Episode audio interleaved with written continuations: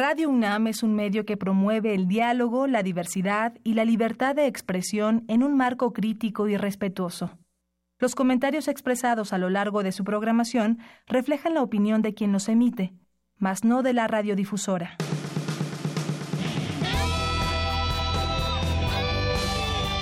Prisma RU. Relatamos al mundo.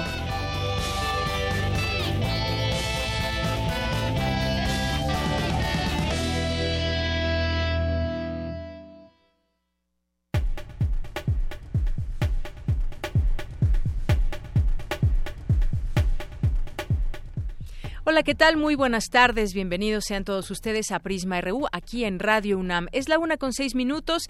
Están ustedes sintonizando el 96.1 de FM y le enviamos muchos saludos a todas las personas que nos están sintonizando y también a aquellos que nos sintonizan a través de www.radio.unam.mx. Hoy vamos a tener un programa con muchas cosas que compartirles. Vamos a platicar en este estudio en unos momentos más con Joali Recendis, periodista, porque nos va a hablar de su libro 19 de septiembre, el día que cimbró México. Una mirada a las fallas estructurales del gobierno y la corrupción de las instituciones. Platicaremos con ella de esto. Hay muchos testimonios en su libro que seguramente nos representan a muchos de nosotros. Y, por supuesto, pues tocaremos el tema del dinero que está destinado exprofeso para este fin. Vamos a platicar también más adelante con eh, sobre el tema de Mistli, el puma que la puma que murió y vamos a platicar de ello con el doctor Francisco Suárez, director de la Facultad de Medicina Veterinaria y Zootecnia, para eh, pues que nos recuerde quién fue Mistli, cuánto tiempo estuvo ahí en veterinaria y toda su historia, porque ahora pues vemos muchos eh, muchas notas donde se le dedica el último Goya.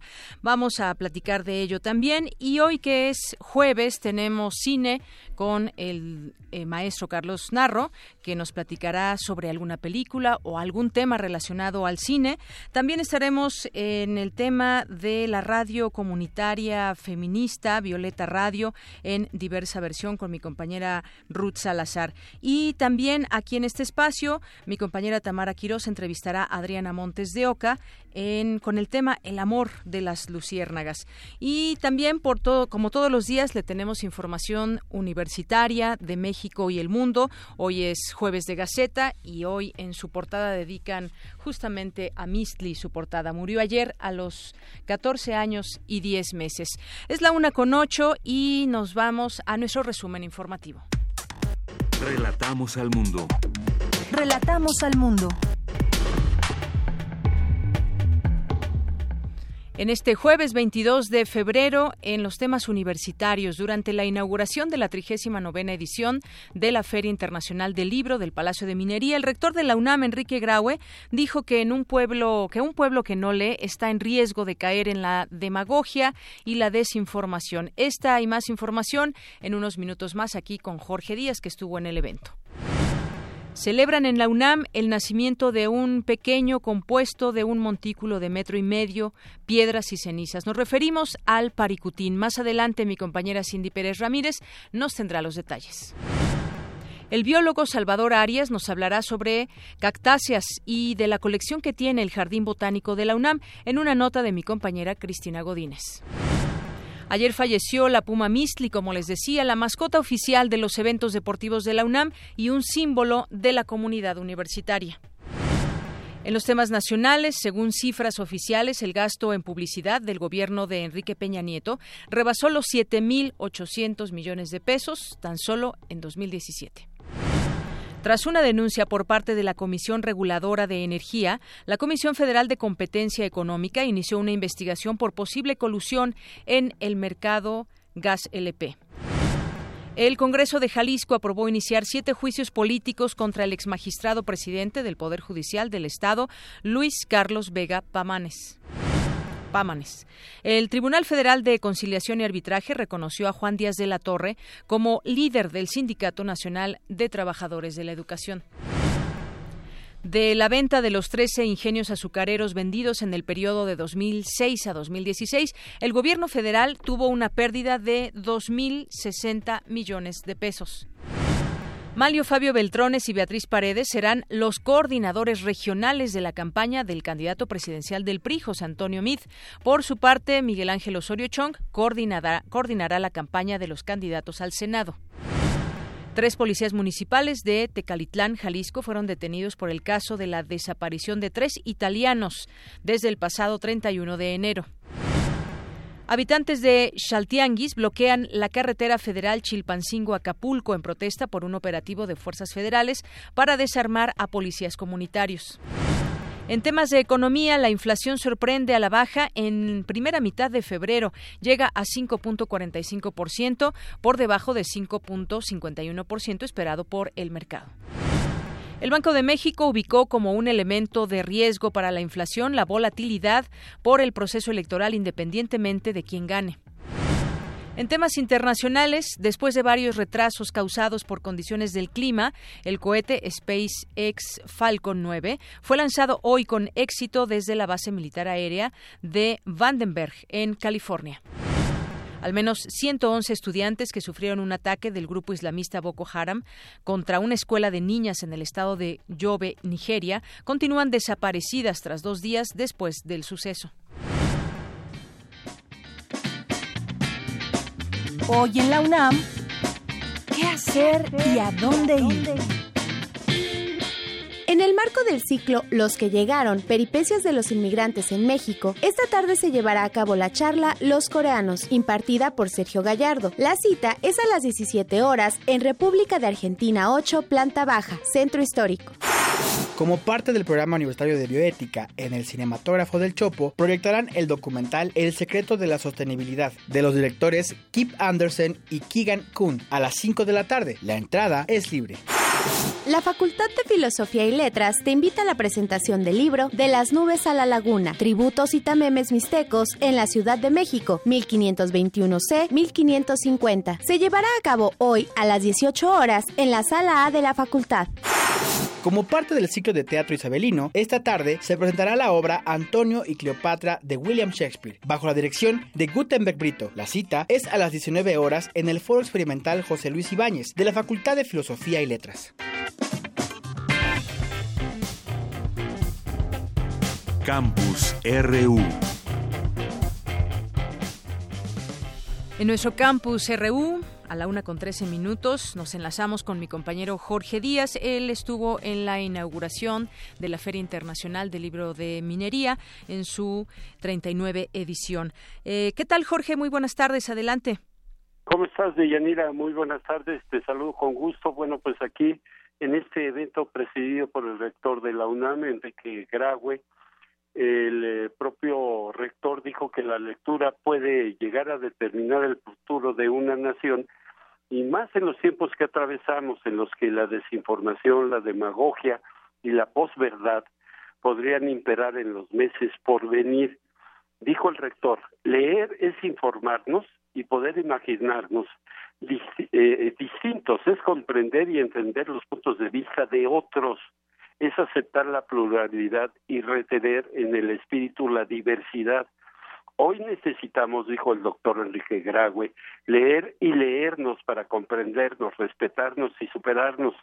Leer debe ser un derecho humano y una obligación hacia nuestra comunidad. Escuchemos parte de lo que dijo el rector, sobre todo en cuestiones estadísticas y también el mensaje de, este evento literario que dijo Enrique Graue es una invitación desde la universidad para estimular la lectura de calidad. Escuchemos. INEGI, otra buena cifra, en el 2017 reporta que resulta que entre la población alfabetizada de 18 años y más, solamente 45 de cada 100 personas habían declarado haber leer uno o más libros en el último año. Hay que escribirlo tal vez diferente. Uno de cada dos mexicanos no ha sido capaz o no ha tenido el interés de abrir un libro en el último año. Esto sí es de preocuparse, porque una sociedad que no lee es una sociedad desinformada, dependiente y manipulable. Y dado los tiempos a los que se hacían mención, atravesamos el riesgo, la desinformación de la demagogia y de la posverdad podrán llegar a imperar en los meses por venir. De ahí la grandísima importancia de la lectura. La lectura, como oyen, puede llegar a determinar el futuro de una nación. De Yanira todos sabemos que tenemos cerca de 5 millones de mexicanos analfabetos en esta llamada era del conocimiento y ello implica su exclusión y marginación social. Además de que se lee poco, como lo dijo el rector, se lee mal. Destacó al retomar los resultados sobre el desempeño de los estudiantes de la prueba PISA que evalúa a alumnos de 15 años de edad, en la que México, otra vez, en el último lugar en los países integrantes de la OCDE en comprensión de lectura y en el ámbito latinoamericano nos colocamos por debajo de los alumnos de Argentina, Chile y Colombia.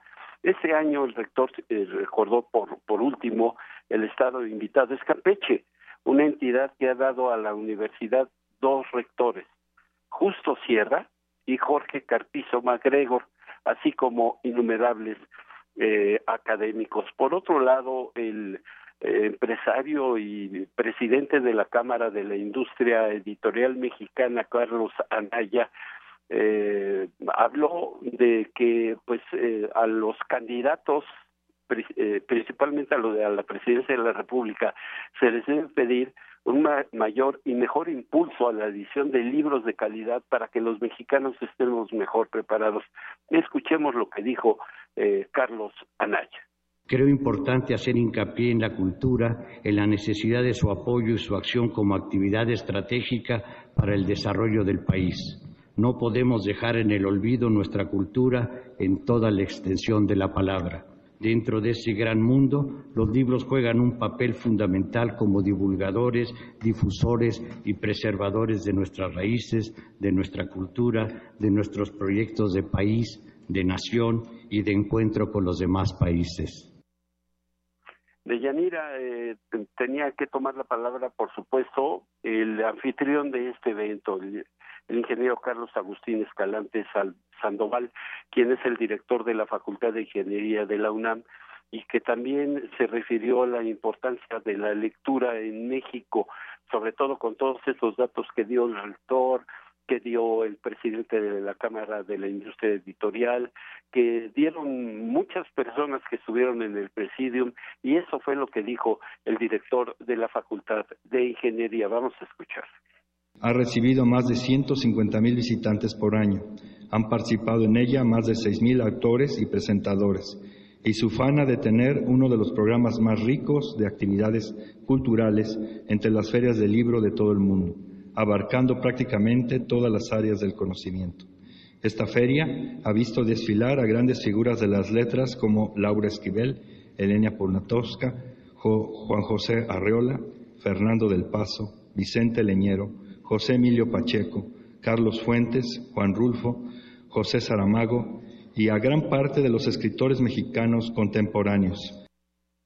De Yanira, también eh, recordar que justamente todo este evento viene a, hace alusión justamente a una frase que dirigiera el ilustre rector de la UNAM, Justo Sierra Méndez, eh, los pueblos más civilizados son aquellos en los que hay más escuelas y más niños que sepan leer y escribir. Y por último, te quiero informar que ya después de la ceremonia protocolaria o el protocolo que se vivió aquí en el Palacio de Minería, el rector fue entrevistado con este polémico tema del edificio que afecta la, el entorno universitario, lo que es el patrimonio de la Universidad Nacional y que es eh, polémico en estos momentos, dado que ya están involucradas ahí empresarios y también autoridades del gobierno de la Ciudad de México. Esto fue lo que dijo el rector al final del evento. Eh, está actualmente en el jurídico el tema, se está analizando el, el posible daño del entorno que sucede, las características de ello. Se ha presentado ya la demanda, se volvió a ampliar la demanda, ya fue aceptada la primera y veremos cómo van sucediendo las cosas. Si no ha sido aún suspendida la construcción. Bueno, como tú lo escuchaste, la construcción continúa, no se ha hecho nada al respecto, pero la UNAM a través del eh, de la abogada general eh, la licenciada González Contró, pues está encima del, del asunto y pues no se va a abandonar de ninguna manera este rechazo a la construcción de un inmenso edificio justo frente a la entrada principal de la Universidad Nacional. El reporte que yo te tengo de Yanira de este evento, primero el protocolario, la entrevista con el rector y por supuesto que más adelante eh, habremos de tener transmisiones, una de ellas hoy por la tarde contigo y Juana Inés de esa, en donde pues se abordarán temas, eh, por supuesto, de la Feria Internacional del Libro de Minería en su trigésima novena edición, aquí justamente en el Palacio de Minería en el centro de la ciudad de Yanira. Así es, Jorge, pues muchas gracias por esta información que nos traes de cómo estuvo esta inauguración, lo mucho que se dice al respecto de esta de esta feria y como bien apuntaba el rector de la UNAM, la lectura puede determinar el futuro de una nación y estos eventos, una feria de esta magnitud, pues sirve justamente para eso, para promover la lectura y para incentivar la curiosidad de todo lo que ofrece esta, esta feria y todos los stands que veremos y ya tendremos oportunidad de platicar de ello, como dices también, a través de este programa que estará transmitiendo Radio UNAM de 5 a 7 de la tarde, Parvadas de Papel. Muchísimas gracias, Jorge. A ti, Deyanira, que estés bien. Igualmente, buenas tardes. Y vamos a continuar con mi compañera Cristina Godínez, que nos tiene información acerca de las cactáceas y de la colección que tiene el Jardín Botánico de la UNAM. Adelante, Cristina. Así es de Yanira, el doctor Salvador Arias, curador de la colección de cactáceas del Jardín Botánico de la UNAM, ilustró sobre las condiciones que debe tener una planta para ser considerada como una cactácea. Escuchemos. Una cactácea la podemos reconocer por más o menos tres cosas. La primera de ellas es que la mayoría de ellas tienen espinas. La Segunda cosa que es importante en una cactácea es que sus tallos, sus cuerpos son gruesos. Y esa condición de ser gruesos se debe a que su interior acumula una gran cantidad de agua. La tercera condición, que la zona de donde sale el grupo de espinas es una pequeña como colchoncito blanco y de ahí emergen tres, cuatro, cinco espinas. Esa región blanca a esa se le llama areola. Reconoció que como todo organismo vivo hay excepciones, pues existen entre 5 y 6 especies que no tienen espinas. Y la explicación es porque tal vez no las necesitan para defenderse de los depredadores. En otro tema, habló de cuatro grupos de cactáceas muy importantes para México. Quiero empezar con las biznagas. Y con biznaga nos referimos a plantas que son gruesas y espinosas. Hay biznagas desde Baja California hasta Chiapas otro gran grupo de cactáceas, muy grande, que crece en bosques secos o en los matorrales o en las zonas áridas del norte, centro y, de la costa sur también, en la costa de Oaxaca, de Chiapas, que le llamamos las cactáceas columnares. También hay cactáceas epífitas, existen las cactáceas epífitas, viven en los bosques. Finalmente los nopales es el siguiente grupo más importante de cactáceas que hay. Y yo creo que aquí sí no hay duda de que todos conocemos, al menos nos hemos comido un nopal en el desayuno o en la comida. El doctor Arias extendió una invitación para conocer el Jardín Botánico de la UNAM y en especial acercarnos a la colección de cactáceas. Deyanira, este es mi reporte. Buenas tardes. Gracias, Cristina. Muy buenas tardes. Vamos ahora con mi compañera Cindy Pérez Ramírez, que nos tiene información sobre la UNAM. Celebran justamente allí, en la UNAM, el nacimiento de un pequeño compuesto de un montículo de metro y medio, piedras y ceniza, y nos referimos, por supuesto, al Paricutín. Adelante, Cindy. Deyanira, muy buenas tardes a ti al auditorio de Prisma RU. En una charla por el festejo del cumpleaños 75 del Paricutín, único volcán del siglo XX que cuenta con acta de nacimiento, nació entre un maizal el 20 de febrero de 1943 a las 16.30 horas entre el expoblado de San Juan Parangaricutiro, actualmente Nuevo San Juan y que se refundó después del evento, y el pueblo de Anganguán, Hugo Delgado Granados, vulcanólogo y director del Instituto de Geofísica de la UNAM, relató que la lava que expulsó recorrió cerca de 10 kilómetros y sepultó dos pueblos, Paricutín, que le da nombre y desapareció, pues quedó muy cerca del cráter, y San Juan Parangaricutiro, que se reinstaló con otro nombre en una zona vecina. Resulta ser que El pueblo más importante de la región era San Juan Parangaricutiro. Todos los demás, Paricuti, Nangawan, eran pueblos relativamente menores y de repente se quedan sin tierra porque pues las lavas destruyen su iglesia y destruyen el pueblo y se llevan a su santo. En esa etapa la presidencia de la República les ubica en un lugar más al norte, en donde actualmente está el pueblo de Nuevo San Juan, así se llama el pueblo, y ahí se vuelven a establecer. De hecho, ahí tienen todavía al Señor de los Milagros, que lo rescataron. Por su parte, Ana Lilian Martín del Pozo, vulcanóloga e investigadora de esa entidad universitaria, destacó que el Paricutín es un volcán monogenético. Pero los volcanes monogenéticos, como dice su nombre, viven una sola etapa y pueden durar de varias semanas hasta nueve años. Creemos que los de nosotros son de los más grandes y de los que más de los volcanes monogenéticos mexicanos. Entonces vemos, vemos precisamente que forman domos, conitos pequeños, flujos de lava que pueden o no tener conos y algunas de estas estructuras que excavan hacia adentro que se forman en el agua. De la formación del Paricutín hay registros. Queremos escuchar tu voz. Nuestro teléfono en cabina es 55 36 43 39. Porque tu opinión es importante, síguenos en nuestras redes sociales, en Facebook como Prisma RU y en Twitter como arroba PrismaRU. Relatamos al mundo. Relatamos al mundo. Bueno, ya estamos, ya estamos aquí en este espacio, como les había adelantado al inicio del informativo. Estaremos platicando con Joali Recendis, que ella es periodista, desde 2006 es reportera de especiales de en Grupo Imagen, que abarca Excelsior TV, Reporte 98 y medio, Imagen Informativa, y bueno, pues también ganó en 2013 el premio que otorga el gobierno del Distrito Federal por trabajos periodísticos relacionados con personas de la tercera edad, así como el Premio México de Periodismo 2015 y en 2016 fue Premio Nacional de Locución. Bienvenida. Muchas gracias. Gracias por esta entrevista. Y en esta ocasión vamos a platicar de tu libro, 19 es el día que cimbró México, una mirada a las fallas estructurales del gobierno y la corrupción de las instituciones. Un libro que tuve oportunidad ya de leer y que creo que nos representa a muchos entre el miedo, los momentos que vivimos desde un primer instante cuando sentimos este movimiento y lo que vino después, que fue entre muchas otras cosas, organización de parte de la sociedad civil, pero también enfrentarse a las autoridades que de pronto pues no hicieron fluir de la manera más rápida la información, pero gracias a esa organización que hubo en la sociedad fue también como se salió adelante. Muchas voces que podemos encontrar en tu libro. Platícanos un poco qué quieres mostrar con el libro. Pues muchísimas gracias por este espacio. En principio, eh, creo yo que lo más importante es que los ciudadanos nos demos cuenta que la lección del sismo que nos deja, creo yo, es que nadie puede reconstruir cuando algo tiene daño estructural de, de Yarira.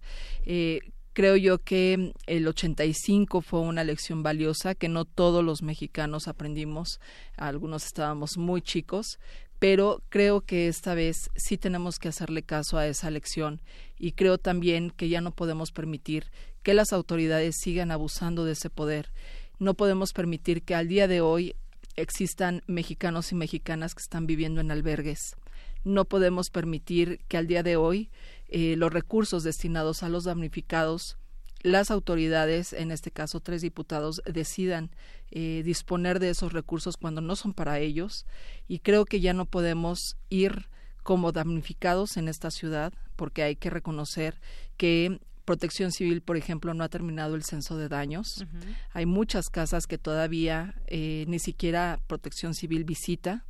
Hay muchas escuelas apuntaladas en donde los mexicanos y las mexicanas siguen llevando a sus hijos y no se trata de ser alarmista ni tampoco de, de, que uno vaya en contra de las decisiones del gobierno, simple y sencillamente es decir lo que es. ¿Cómo es posible que tengamos que aceptar eh, que se nos diga bueno, ustedes que perdieron sus casas van a aceptar un crédito a 20 años. ¿Por qué aceptar eso, Deyanira? ¿Por qué no inconformarnos? Tal vez tú y yo y los que están en esta cabina no, no tienen ese problema de haber perdido su casa, pero ¿por qué? si no la perdiste, ¿por qué no inconformarte con quienes sí la perdieron? ¿Y por qué no ser solidarios? Creo esa solidaridad que estuvo en, en esos días y horas de dolor y esperanza nos identifica muy bien la capacidad que, que tenemos como sociedad civil cuando estamos organizados y cuando somos unidad. Todos lo vimos como a una señal levantaban los brazos, cerraban el puño con un significado que era vida.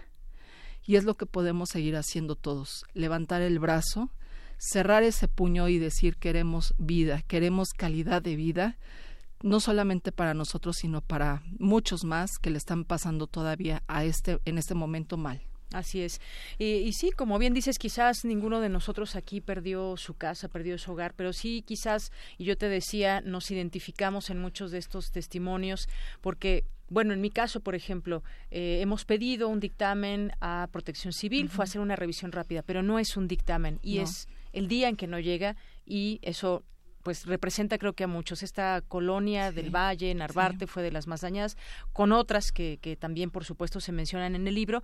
Y esto nos hace pensar también en eh, algo que en uno de los capítulos Rafael Arbizu señala, que tiene que ver con que la ciudad hace tiempo se descubre bajo el secuestro del mercado, de un mercado inmobiliario, y se asienta el valor de las plusvalías en nada. Los costos eh, siguen subiendo, los departamentos en muchas zonas, y sin embargo, ¿cuál será esa visión que se tiene a futuro, porque sabemos que también hay un problema de agua, pero sobre todo ese tema. Vamos a seguir padeciendo de temblores, que por cierto nunca se pueden predecir, pueden ser en cualquier momento, pero este cártel inmobiliario también que bueno, así le han llamado muchos porque parece ser que crece de una manera desordenada y va a seguir creciendo mientras nosotros no hagamos nada. Es decir, si nosotros nos, si cada uno de nosotros nos inconformáramos y acudiéramos, por ejemplo, al multifamiliar de Tlalpan, donde ahorita están viviendo las familias que lo perdieron todo, y decirles a ver qué necesitan. Ok, no, pues queremos una reunión con el jefe de gobierno que ahorita no sabemos ni quién va a quedar a, cargo de la ciudad, ¿no? Pero supongamos que todavía alcanzan a Miguel Ángel Mancera y ellos decidieran ir el próximo lunes te aseguro que no va a ir nadie, porque así somos los mexicanos. O sea, para algunas situaciones somos muy solidarios y para otras nos olvidamos de lo que realmente el sismo nos ofreció. Y yo creo que si todos nos inconformáramos y que si todos fuéramos solidarios, otra cosa sería. Yo, en, en lo personal, me realmente me niego a ser eh, una damnificada, una damnificada más, y con esto no estoy diciendo, no me gustaría que se malinterpretara, pero al no decir nada también me convierto en, damnificada de una insensibilidad gubernamental, porque evidentemente nadie sabemos de Yanira en qué momento nos va a tocar, y a mí me da más miedo ya. Eh, en manos de, de quién está esta ciudad y este país que el mismo sismo. El, día de mañana eh, o al rato no sabemos eh, cómo podemos enfrentar una, una desgracia así, un desastre natural, pero lo peor es que no tenemos tampoco la garantía de políticas públicas encausados a la ciudadanía y eso también es, es muy complicado de, de Yanira. Y es muy triste porque además nosotros sí estamos cumpliendo con la parte que nos toca como ciudadanos. Y es muy triste el tener que aceptar, el tener que leer, el tener que escuchar eh, las noticias, que en mi caso es un sismógrafo personal que todo el tiempo está teniendo sismos cuando conozco la cifra de los desaparecidos, la violencia, la corrupción. Es decir, todo el tiempo están abusando las autoridades de la ciudadanía, de quienes realmente están trabajando. Imagínate tú, en Puebla fueron a construir casas eh, por parte de, Chile, de Chile, algo que a Chile no le toca, que se los agradecemos profundamente, pero fueron casas de, madera, en Xochimilco también lo hicieron, y hubo casas que donaron de cuatro metros por dos. ¿Tú te imaginas vivir en una casa de cuatro metros por dos? Es una burla. O sea, esto es lo que el gobierno no está viendo. No está viendo, no se está dando cuenta de cuánto daño está haciendo al, a la sociedad y está causando un daño estructural permanente en nosotros, en donde la apatía y la, insensibilidad, por supuesto, nos está ganando.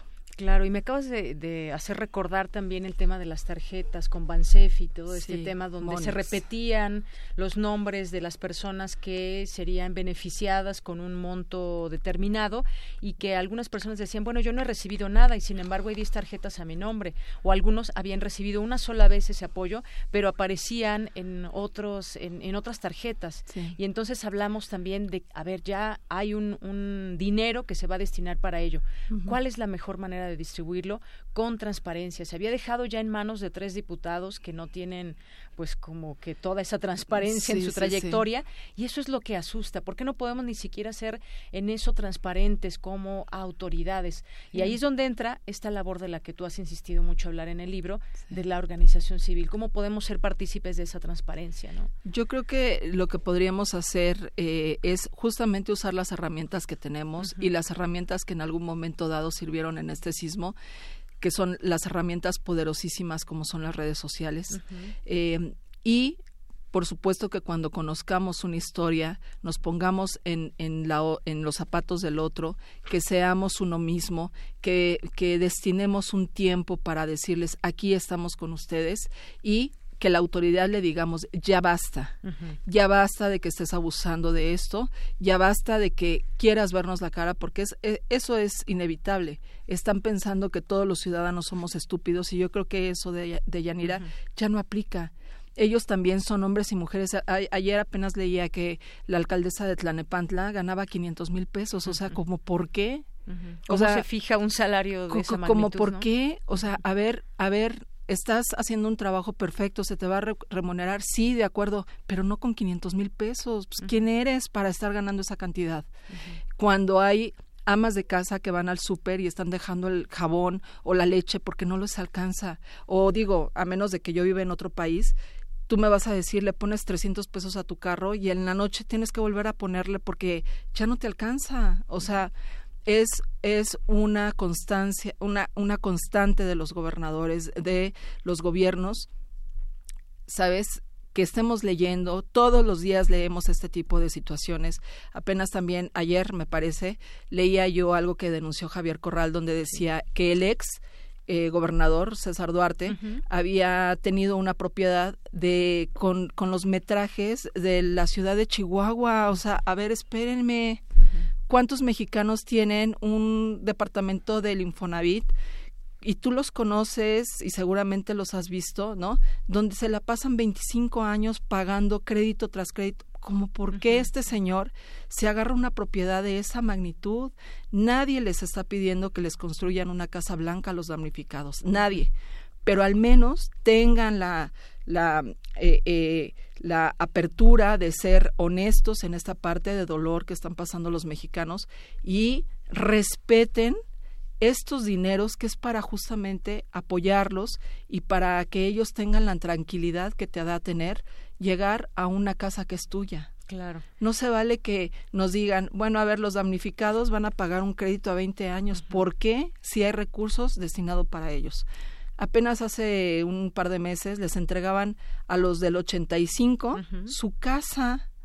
32 años después y todos los gobernantes, bueno, están haciendo un, un desvío de recursos impresionantes para ellos mismos y nosotros qué? ¿No decimos nada? Nos indignamos, nos inconformamos, se crean meme, nos botamos de risa y los que estamos padeciendo y los que estamos siendo damnificados de otra manera somos nosotros los mexicanos. Claro, y hay que tener justamente esa empatía porque como lo decías, ah, nosotros quizás no tenemos un problema tan grave como lo tienen los damnificados, pero en algún momento podríamos llegar a tenerlo y qué mejor que encontrar también esa solidaridad, no solamente al momento de la emergencia, sino también después. Sabes, yo tratando de buscar en algún momento también en el libro ese comparativo, mira aquí ya lo encontré, de cuánto se utilizó en la publicidad del gobierno oficial y ah, cuánto se destina al, al, tema de la reconstrucción.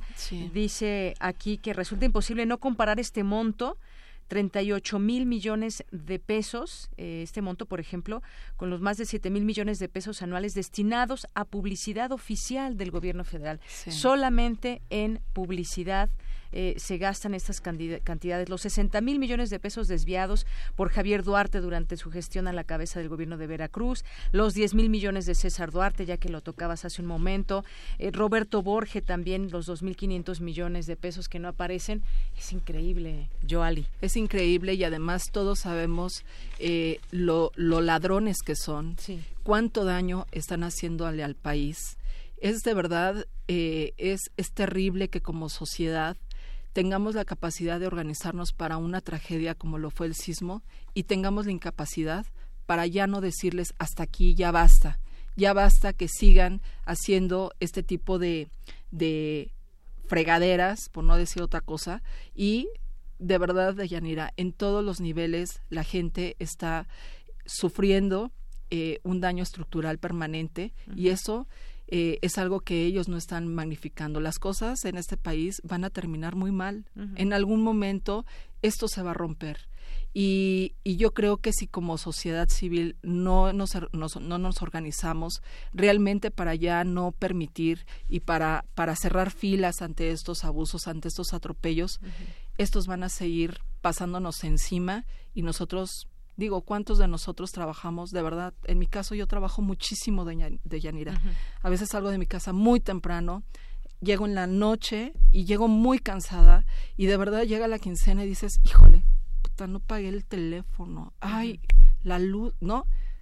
Y tengo un trabajo. Ahora imagínate quienes no tienen empleo, quienes no, no tienen un, un empleo formal, lo difícil que, que está haciendo la vida y creo también que el mensaje es a los jóvenes, el 40% de, de, de los jóvenes que están en edad de votar, Ellos son los que van a decidir este 40% quién va a ganar las próximas elecciones. Los jóvenes hicieron un papel importantísimo, esos jóvenes que minimizábamos y que tenemos que confiar en sus decisiones y en cómo piensan creo yo que también tenemos que tomarlos en cuenta y cerrar filas con ellos. Bien, Joali, pues yo, yo, quiero recomendar ya para cerrar esta entrevista tu libro 19S, El día que cimbró México, una mirada a las fallas estructurales del gobierno y la corrupción de las instituciones.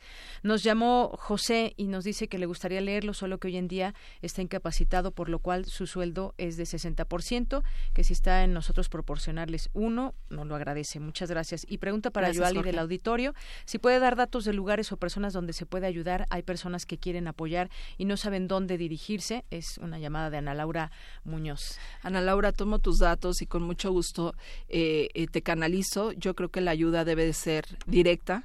Ya no esto de eh, las aportaciones a las instituciones y lo entrecomillo, ya basta, o sea, basta de Yanira. Y pues bueno, el último, eh, eh, lo último que me gustaría que quedara muy claro es que el mensaje de este libro, la reflexión, es que nadie puede reconstruir en aquello que tiene daño estructural y esto aplica para nuestra vida. No podemos tener relaciones que nos lastiman. Tarde o temprano nos vamos a romper no podemos tener un empleo donde no se nos quiere, donde no se nos valora. Tenemos que cerrar con eso y mucho menos no podemos reconstruir un país si no sacamos a estos patanes y estos ladrones. Muy bien.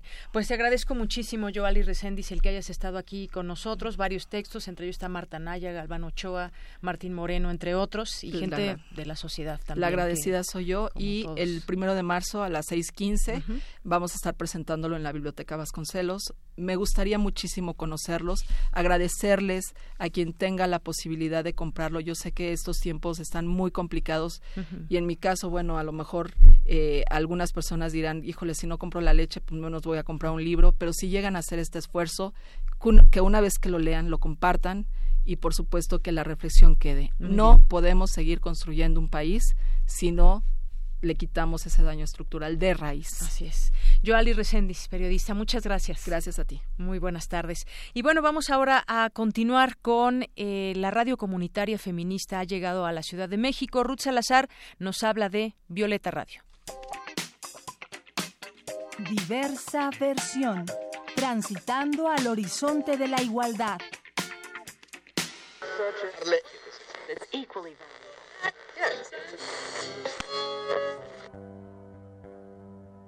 Escuchas Violeta Radio.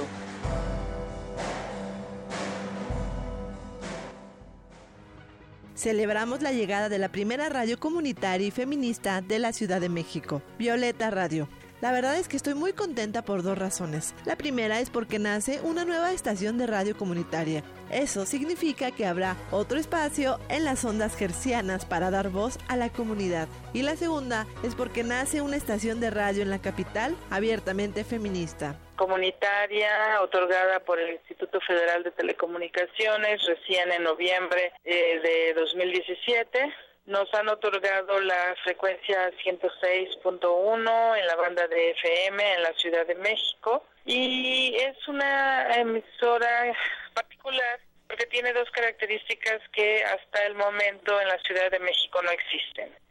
Y es una concesión comunitaria, de tipo comunitario, social, comunitario de hecho, para ser más exactos, como lo indica la Ley Federal de Telecomunicaciones y Radiodifusión, y es una emisora que se ha definido, más bien la hemos definido quienes la estamos impulsando, como una emisora feminista. María Eugenia Chávez Fonseca es integrante de Salud Integral para la Mujer, CIPAM, una de las organizaciones que forma parte de la Alianza por el Derecho Humano de las Mujeres a Comunicar que es una red de expertas a quienes se les otorgó la concesión de Violeta Radio. La alianza está integrada por CIPAM, Mujeres en Frecuencia, la investigadora y doctora de la UNAM, Jaime Vega Montiel, y Comunicación e Información de la Mujer. CIMAC, pues también este año está cumpliendo 30 años de posicionar la agenda de los derechos humanos de las mujeres en las noticias, principalmente en prensa escrita.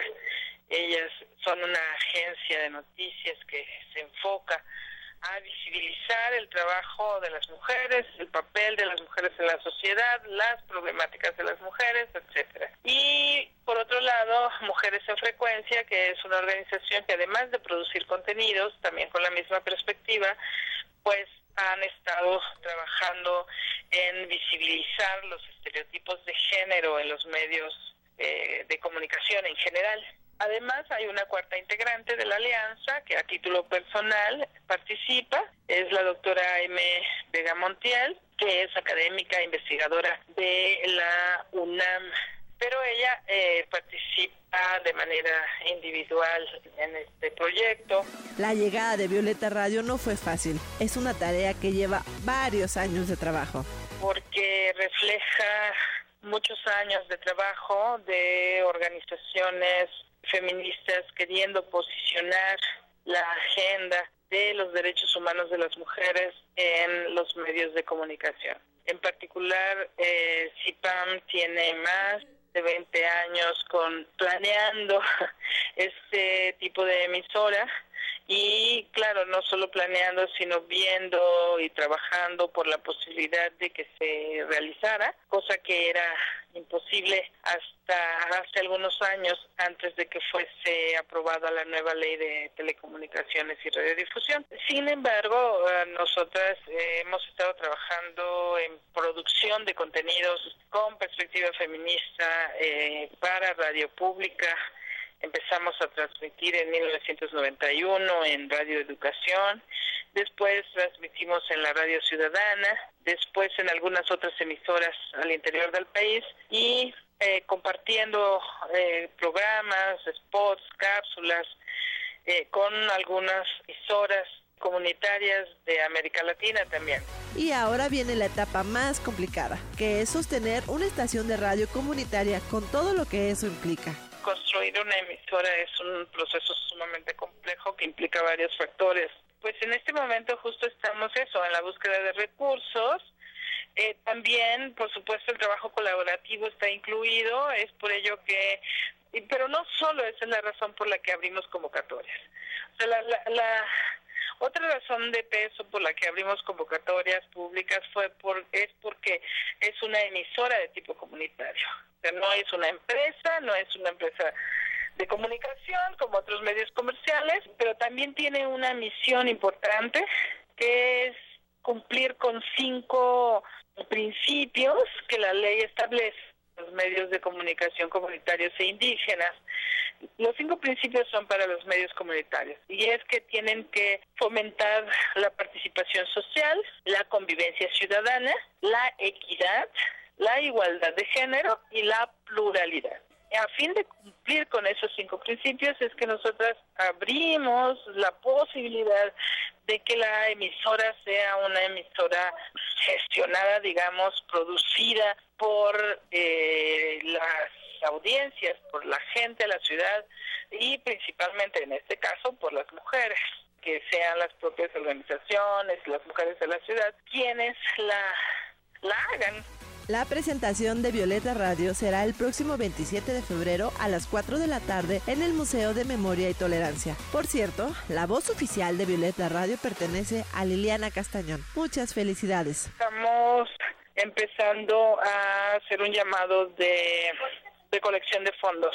Sí vamos a estar aceptando donativos, pequeños donativos, pero sí, sí vamos a, a estar aceptando. Y claro, y también se aceptan donativos de equipo. Violeta Radio nace con la necesidad de crear una emisora que hará todo aquello que no hacen los medios de comunicación comerciales, posicionar a las mujeres en el centro de la noticia. Si bien no se trata de la primera emisora a nivel mundial que lo hace, sí es la primera estación de radio en México feminista. Muchas felicidades. Dudas, comentarios o sugerencias vía Twitter en arroba Ruth Salazar o. Deyanira, de regreso contigo al estudio. Cuéntanos qué te parece este nuevo espacio radiofónico. Bien, bueno, pues eh, Violeta Radio que estará transmitiendo ya en agosto y será esta frecuencia la primer radio feminista en México y que habremos de aprender mucho desde esta radio, un hito en la historia de la radiodifusión. Muchas gracias, Ruth, y bueno, pues esperaremos con mucho gusto a Violeta Radio. Prisma RU. Relatamos al mundo.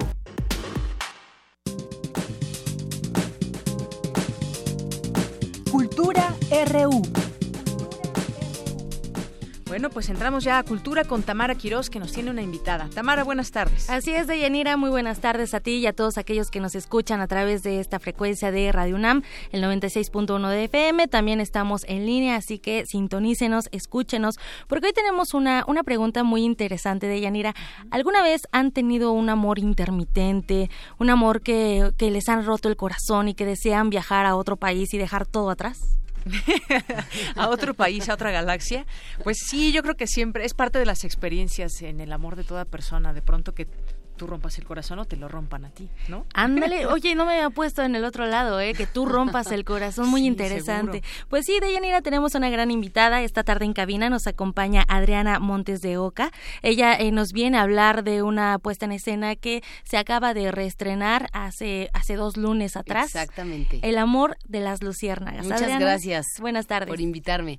Exacto, estamos reestrenando la obra El amor de las luciérnagas, que es una obra que ya lleva cinco años. Han tenido muchas giras por el país, fuera del país. Y como dices, habla sobre eso. Es una historia de amor, es una historia de desamor, de amistad, de encontrarse con uno. ¿Y a quién no le ha pasado eso, no? ¿A quién no le han roto el corazón? Entonces es una obra con la que todo el público se va a identificar. Justo eso, todo el público se va a identificar eh, y, y realmente quiero mencionar que la dramaturgia de esta obra es, es muy buena, es Sí. buenísima, está a cargo de eh, Alejandro, Alejandro, Ricaño. Ricaño. También la dirección. Cuéntanos por favor un poquito de la, ahorita hablamos de la dramaturgia, Ajá. pero primero de la historia, de, ¿Qué- la ¿de qué historia. trata la obra? Bueno, la historia trata de María, eh, que es un- el personaje que yo hago. Bueno, está doblado en tres actrices que hacemos el mismo personaje. Y María, después de una desilusión amorosa, se encuentra a su novio con otra, decide irse al fin del mundo, que para ella es Noruega. Entonces se va a Noruega, eh, en una borrachera se compra una máquina de escribir y escribe una historia de que otra María aparece y toma su lugar y se encarga de su vida porque ella ya no puede. Y al día siguiente, un poco en la cruda, se da cuenta en un funicular que hay otra María, que, que sucedió lo que escribió y que se materializó esta María y ahora tomó su lugar, fue a buscar a su mamá, ya fue con el exnovio, ya es novio del exnovio y entonces ella hace una búsqueda para encontrar a, a la otra María y en esa búsqueda encontrarse con, con ella. Identificados nos sentimos porque a veces quieres ser mejor para otra Sí. persona, ¿no? Sí, sí, sí. Sin, sin darte cuenta que debes de ser el mejor para ti mismo. Auténtico, ¿no? Y, y justo es esta parte en donde, en donde ella, eh, bueno, tiene a, a otra persona que usurpa o no no sé, ya lo descubrirán cuando vayan su lugar. Me, me, me, remonta a la obra de José Saramago, El hombre duplicado, ¿no? Ajá, exacto. Más o menos como es, es la idea. No sé si Alejandro Ricaño lo quiso eh, mostrar así, ya habrá que preguntarle a él. exacto, ya habrá que preguntarle a él. Y, y en esta búsqueda María tiene una relación muy bonita con su mejor amiga, que es Lola. Entonces, que interpreta Sara Pinet también es una obra que nos habla de la amistad, de estas amistades que, que van a durar toda la vida, ¿no? Los amores se podrán ir, podrán regresar, pero esas amistades de verdad que puedes contar con, con entrañables. entrañables, exacto. Y también resalta eh, las tradiciones familiares, ¿no? Que a lo mejor no son tan convencionales, pero a veces tenemos una familia eh, exquisita, una familia diferente. Y María también eh, resalta, bueno, pasa por, por esa parte de, de su familia eh, vive en un lado y de repente te tienes que acostumbrar a otro lado y no solamente dentro de, del país, ¿no? O sea, también cuando viaja a Noruega se tiene que acostumbrar a otro clima, a otra gente. A no entender nada, al frío, a que no hay luz, hay tres horas de luz en Noruega, entonces es acostumbrarse a todo esto. Y algo que tiene Ricaño en, en muchas de sus obras es que se vuelve muy cómico, aunque puede ser una situación muy triste, la cuenta con comedia y a mí eso eso me encanta porque creo que el público es más fácil que se identifique desde ahí, ¿no? Desde la comedia. Entonces, te estás riendo de algo muy doloroso, pero dices, claro, me ha pasado y me puedo reír porque me ha pasado. Oye, eh, pasas del llanto a la, del llanto a la risa, de la risa al llanto. Es un vaivén de emociones en esta obra, El amor de las luciérnagas, que se está presentando muy cerca de aquí de Radio UNAM. Sí, estamos en el Teatro Shola, Julio Prieto, los lunes a las ocho y media hasta el 24 de abril. Entonces. Y, también es, es importante mencionar que, bueno, esta, esta obra tiene un premio, eh, el premio Bellas Artes Baja California en dramaturgia. Esto en 2011 se lo otorgaron al, dramaturgo del Amor de las Luciérnagas. Entonces también ya ahí va eh, el sello, ¿no? De, un premio, el sello de cinco años de, estar en el teatro. Sí, es una obra muy bonita. Yo me acabo de, de incorporar al equipo y yo vi la obra cinco veces y el público la repite y la repite. Y a mí eso me pasó, yo la, la veía y la veía. Hace poquito me invitó Ricaño y dije, bueno, claro, es una obra preciosa. Entonces vale mucho la pena. Muy bien, entonces se presenta los lunes en el Teatro Shola, Julio Ocho y media. Y tengo cinco pases dobles que me gustaría regalarles. Claro, les vamos a regalar por teléfono al 55 36 43 39. Los primeros cinco que llamen eh, bueno, ya ahorita Dani les va a dar las indicaciones. Tienen que presentarse a las 8, a las 8 de la noche. Son cinco pases dobles nada más, así que llamen y también recomienden, la, la obra, ¿no? O sea, ahorita nosotros, bueno, tú nos regalas estos cinco pases dobles, pero nada como recomendar una buena obra y nada como ir y, digo, porque hay muchas personas detrás, detrás de una obra de teatro. Claro. Y es una obra que de verdad conecta mucho con la gente. Entonces la van a disfrutar. Todos los lunes se presenta en el Teatro Julio Prieto. Muchísimas gracias, Adriana, por, esta visita. Y bueno, yo ya vi la obra y me encantó, así que va muy recomendada. Muchas Regresaré. gracias. Deyanira, me despido por hoy y les deseo una excelente tarde. Gracias, Tamara. Gracias, Adriana. Vamos a un corte y regresamos con más información aquí en Prisma RU. Porque tu opinión es importante, síguenos en nuestras redes sociales, en Facebook como Prisma RU y en Twitter como arroba PrismaRU. Queremos escuchar tu voz. Nuestro teléfono en cabina es 55 36 43 39. Mañana en la UNAM, ¿qué hacer y a dónde ir? La Escuela Nacional de Lenguas, Lingüística y Traducción te invita al Maratón de Cine Italiano en el que se proyectarán las películas Manuale d'Amore 3, Un viaggio chiamato amore y Piazza di Me. Se llevará a cabo a partir de las 7 de la mañana en el Auditorio Rosario Castellanos de la escuela. No te pierdas la conferencia Chile, Tierra de Volcanes, en la que Román Álvarez Béjar abordará a detalle la zona de la laguna del Maule, que se ubica 350 kilómetros al sur de Santiago. Se llevará a cabo mañana a las 9 horas en el Salón 206A B del Instituto de Investigaciones en Matemáticas Aplicadas y en Sistemas. Asiste a la conferencia La idea del hombre, Dios, que impartirá Ricardo Antonio García Reyes del Centro Internacional de Desarrollo Humano Amer Master, mañana a las 11 horas en el auditorio del Centro de Investigaciones Interdisciplinarias en Ciencias y Humanidades, Torre 2 de Humanidades, cuarto piso. Se llevará a cabo una sesión más del ciclo de preguntas y respuestas, todo lo que siempre quisiste saber y no te atrevías a preguntar, con el tema Problemas psiquiátricos en el embarazo y posparto, a cargo de la doctora Mónica Flores. La cita es mañana a las 11 horas en el auditorio Dr. Ramón de la Fuente. Para mayores informes, comunícate al 5623-2127, extensión 32135.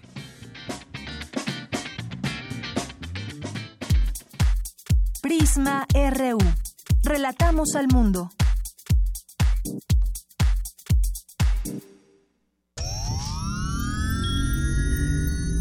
Un glaciar es una capa de hielo que se origina en la superficie terrestre. Su existencia es posible por la acumulación, compactación y recristalización de la nieve. Se sabe que cada glaciar contiene en su interior una historia musical que depende de su edad y su tamaño. Se sabe también que muy en lo profundo de las aguas polares, todos los glaciares están conectados entre sí. Glaciares, túneles infinitos para el fin del mundo. Jueves, 22 horas, por el 96.1 de FM, Radio UNAM. Entonces, ¿qué? ¿Te vas a seguir haciendo? ¿Vas a seguir permitiendo que todos estos políticos mediocres y corruptos... Sí, eso. Sigan haciendo lo que se les da la gana con nuestras vidas. ¿Te vas a quedar cómodo en tu casa ese domingo tan importante? Mientras estos tipejos siguen violando una y otra vez tus derechos. De una vez te digo. Que yo no. Pásate a la izquierda. Todo México se está pasando a la izquierda. El PT te acompaña. El PT te empodera. El PT está de tu lado. Imagina un día sin atención médica para ti y tu familia. Un día sin desayunos escolares para los niños más necesitados. Sin créditos y apoyos para la vivienda. Sin maestros, escuelas ni educación gratuita. A veces no valoramos lo que tenemos sin pensar que un día podemos perderlo o nos lo pueden desaparecer. Hemos construido las instituciones que hoy nos protegen y benefician a todos. En el PRI apostamos al futuro. Piénsalo. Leer transforma, enriquece, educa, pero sobre todo da libertad. 39 Feria Internacional del Libro del Palacio de Minería. Un clásico de la Ciudad de México.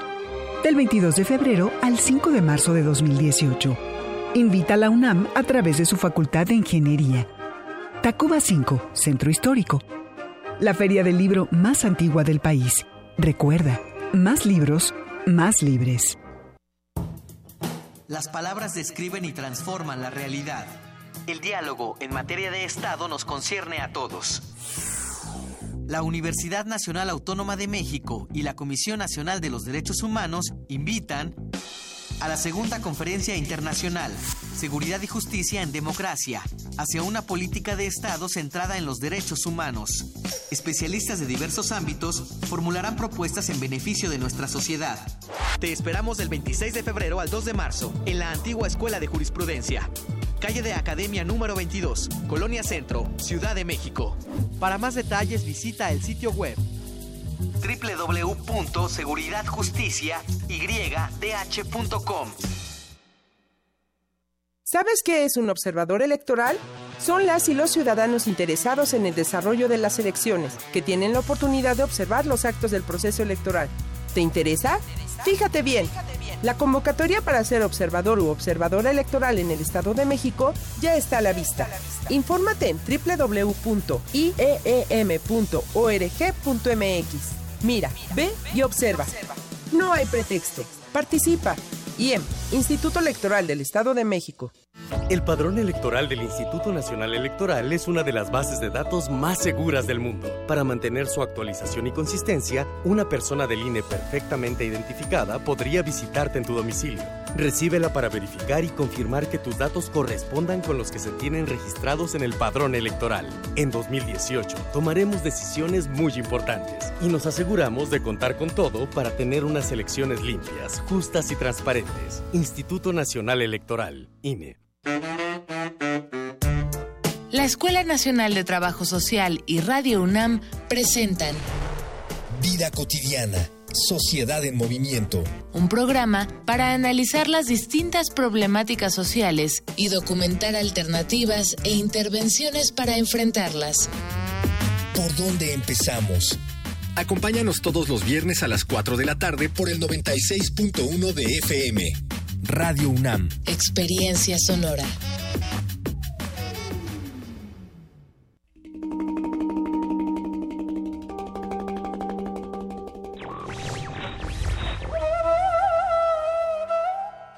La libertad es aquella facultad que aumenta la utilidad de todas las demás facultades.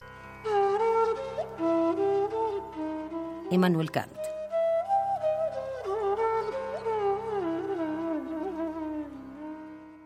Radio UNAM. Porque tu opinión es importante, síguenos en nuestras redes sociales, en Facebook como Prisma RU y en Twitter como arroba PrismaRU. Queremos escuchar tu voz. Nuestro teléfono en cabina es 55 36 43 39. Relatamos al mundo. Relatamos al mundo. Baúl de datos.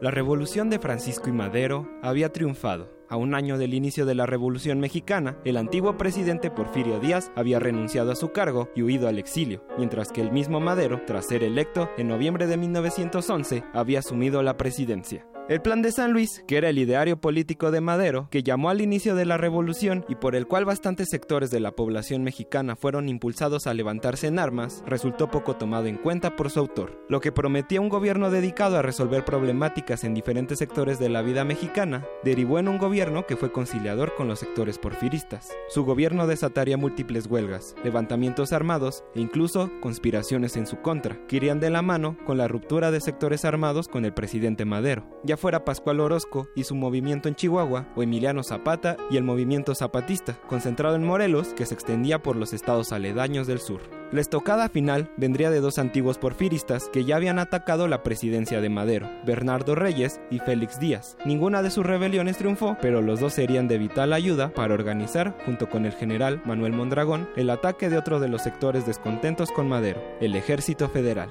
Unidas estas fuerzas, se encontraba el embajador estadounidense Henry Lane Wilson, que apoyó esta conspiración, pues Madero comprometía los intereses de su país.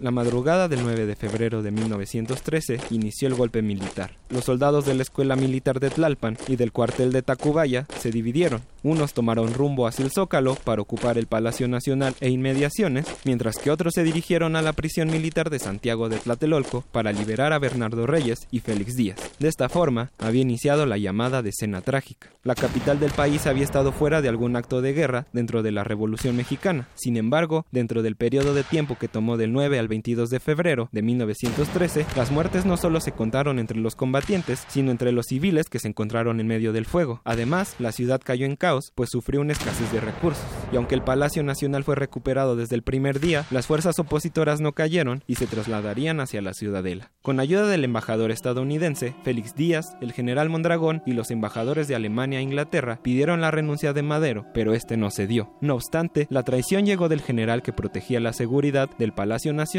y de Madero, Victoriano Huerta. El 17 de febrero, Francisco y Madero, Gustavo Madero y Adolfo Basso, quien esa noche sería asesinado, fueron tomados prisioneros por parte de Huerta. Tres días después, fue firmado el Pacto de la Ciudadela, dentro de la Embajada estadounidense, el cual desconocía el gobierno de Madero y decretaba como presidente provisional a Victoriano Huerta. Es así que el día 22 de febrero de 1913 fueron asesinados a un costado de Lecumberri, Francisco y Madero y su vicepresidente, José María Pino Suárez. Año de 1900, de 1913,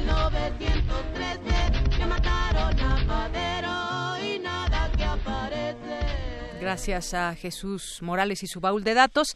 Y bueno, ya estamos en la segunda hora de Prisma RU en el 96.1 de FM y www.radio.unam.mx. Saludos a todas las personas que nos escuchan y a quienes nos escriben por ahí en redes sociales, en Twitter, arroba Prisma RU, en Facebook Prisma RU, como por aquí el Sarco Iquetecuani, que nos dice que le tocó ver a Mistli todavía en el Estadio Olímpico cuando la llevaban al clásico Poli Universidad. Pues qué bueno. Ojalá que, pues si tienes por ahí una foto, nos las puedas compartir. Radar eh, DX también nos manda saludos. César Soto, Gina Ramírez, nuestros amigos de Me Gusta Leer México. César Alberto que nos dice qué buen análisis de la realidad en la que estamos inmersos. Mucho por hacer aún. Saludos. Eh, me imagino que habla del libro que presentamos con Joali Recendis. También eh, a nuestros amigos de Puig UNAM, muchos saludos. A José Luis León, a Mar Heaven también, que le gustó mucho la entrevista sobre el libro, que lo va a leer. Y también por aquí a Francisco Rodríguez, que nos habla del desinterés generalizado de la sociedad mexicana contemporánea, generado las condiciones adecuadas para perpetuar nuestro estado cultural, económico y político actual. Esto sobre la reflexión que hacíamos al hablar de la Feria Internacional del Libro, las reflexiones que hacía el rector también. Pedro M. Gamboa Orozco, también muchísimas gracias por escribirnos aquí en Prisma RU, Guadalupe B. Eh, Galán de Barrio que nos está escuchando. Muchos saludos donde quiera que estés. A veces nos escucha del CCH. Natalia Santiago también. Muchísimas gracias por eh, sus tweets. Son las dos con diez y me enlazo vía telefónica con nuestro compañero Leonardo Frías en un momentito más, porque nos va a hablar de Mistli. Nos va a hablar de Mistli. La Universidad Nacional Autónoma de México está de luto. Ayer, 21 de febrero, se anunció la muerte de la Puma de la UNAM, Mistli, que durante varios años fue emblema de los diferentes equipos deportivos de la máxima casa de estudios. Y a través de redes sociales, la UNAM anunció el fallecimiento de esta Puma. Además, detallaron que su cuidado estuvo a cargo de la Facultad de Medicina Veterinaria y Zootecnia y orientado a la preservación de la especie en México. Ya está listo con la información Leonardo Frías. ¿Cómo estás, Leo? Muy buenas tardes, bienvenido. Hola, Dayanira, ¿cómo estás? Muy buenas tardes, auditorio de Prisma RU. Pues mira, efectivamente, Mistli Puma en Náhuatl ya está en el Mictlán, la felina decana de la Universidad Nacional que sincretizaba los valores no solo del deporte y la destreza física de los universitarios, sino el arrojo, la perseverancia y la garra auriazul dejó de existir ayer justamente a los 14 años, 10 meses. Eh, justamente a las 11.30 de, de la mañana en el Pumario de aquí de Ciudad Universitaria. Eh, mira, para conocer más sobre sus peculiaridades, tenemos el honor de contar con la presencia del doctor Francisco Suárez Güemes, director de la Facultad de Medicina Veterinaria y Zootecnia de nuestra universidad. Además de, nos acompaña también en una en una mesa aquí en la en la dirección de, de la facultad, de dicha facultad, Oscar Vargas, que es el médico responsable de, de MISTLI, además de Carlos González Reveles, jefe del Departamento de Etología, Fauna Silvestre y Laboratorio de Animales, Laura Romero, quien es la jefa del Departamento de Patología de la Facultad. Si gustas, eh, puedes, eh, estás en, puedes interrogar al, al, al director de la facultad, quien te va a dar los detalles. Adelante, por favor, Deyanira. Muy bien, pues muchísimas gracias, Leo. En un momento regresamos contigo y saludamos desde aquí, desde Radio UNAM, al doctor Francisco Suárez, director de la Facultad de Medicina Veterinaria y Zootecnia. ¿Qué tal, doctor? Bienvenido a este espacio. Muy buenas tardes. Muy buenas tardes, Deyanira. Mucho gusto en hablar contigo y saludar también a todo tu auditorio de Prisma RU. Muchas gracias, doctor. Bueno, pues hacíamos eh, hincapié justamente en el adiós a Mistli, eh, la puma de la UNAM, que desde hace varios años pues había sido el emblema de los equipos deportivos y bueno, lo seguirá siendo el puma, pero en esta ocasión pues eh, me gustaría, doctor, que nos platique pues de estos años que estuvo Mistli ahí en la UNAM, de sus cuidados y sobre todo hablando de la propia especie que, pues como sabemos, es un, un ejemplar que siempre se debe de cuidar, un puma, una puma. Sí. Bueno, Mistli estuvo con nosotros desde el año de 1900, perdón, 2003, sí, y fue en ese momento que teníamos que registrarla, se le puso el nombre de Mistli, que quiere decir puma en agua, es de la especie pluma con color, y este, ella pues estuvo primero alojada en uno de los centros de enseñanza, investigación y extensión de la facultad que están aquí en Topilejo, allá este, eh, tenía su el plumario, ahí tenía sus instalaciones y en el año de 2013 se construye y se inaugura un plumario aquí en Ciudad Universitaria que reúne todas las características eh, de, bienestar para, para nuestros dos pumas que lo habitaron, ¿sí? Y eh, tenemos este tenía toda su rutina tenía un entrenamiento mucho muy específico Sí, y a partir también del 2013 se hace la de la Universidad Nacional toma una decisión de este, evitar la exhibición y la salida a los al estadio eh, de, de, Mistri. ¿sí? Sin embargo, no, no, no termina su actividad. Ella tenía una actividad diaria que después nos puede comentar Oscar Iván, en la cual este, pues tenía un entrenamiento de eh, todos los días, este, con excepción de los fines de semana, también descansaba sábados y domingos, en la cual le permitía mantenerse en forma. ¿no? Es muy importante mencionar que en el en, en, la vida común en los Pumas que están en libertad, pues el promedio de vida va de 9 a 12 años, más o menos los que tienen, los que duran mayor tiempo.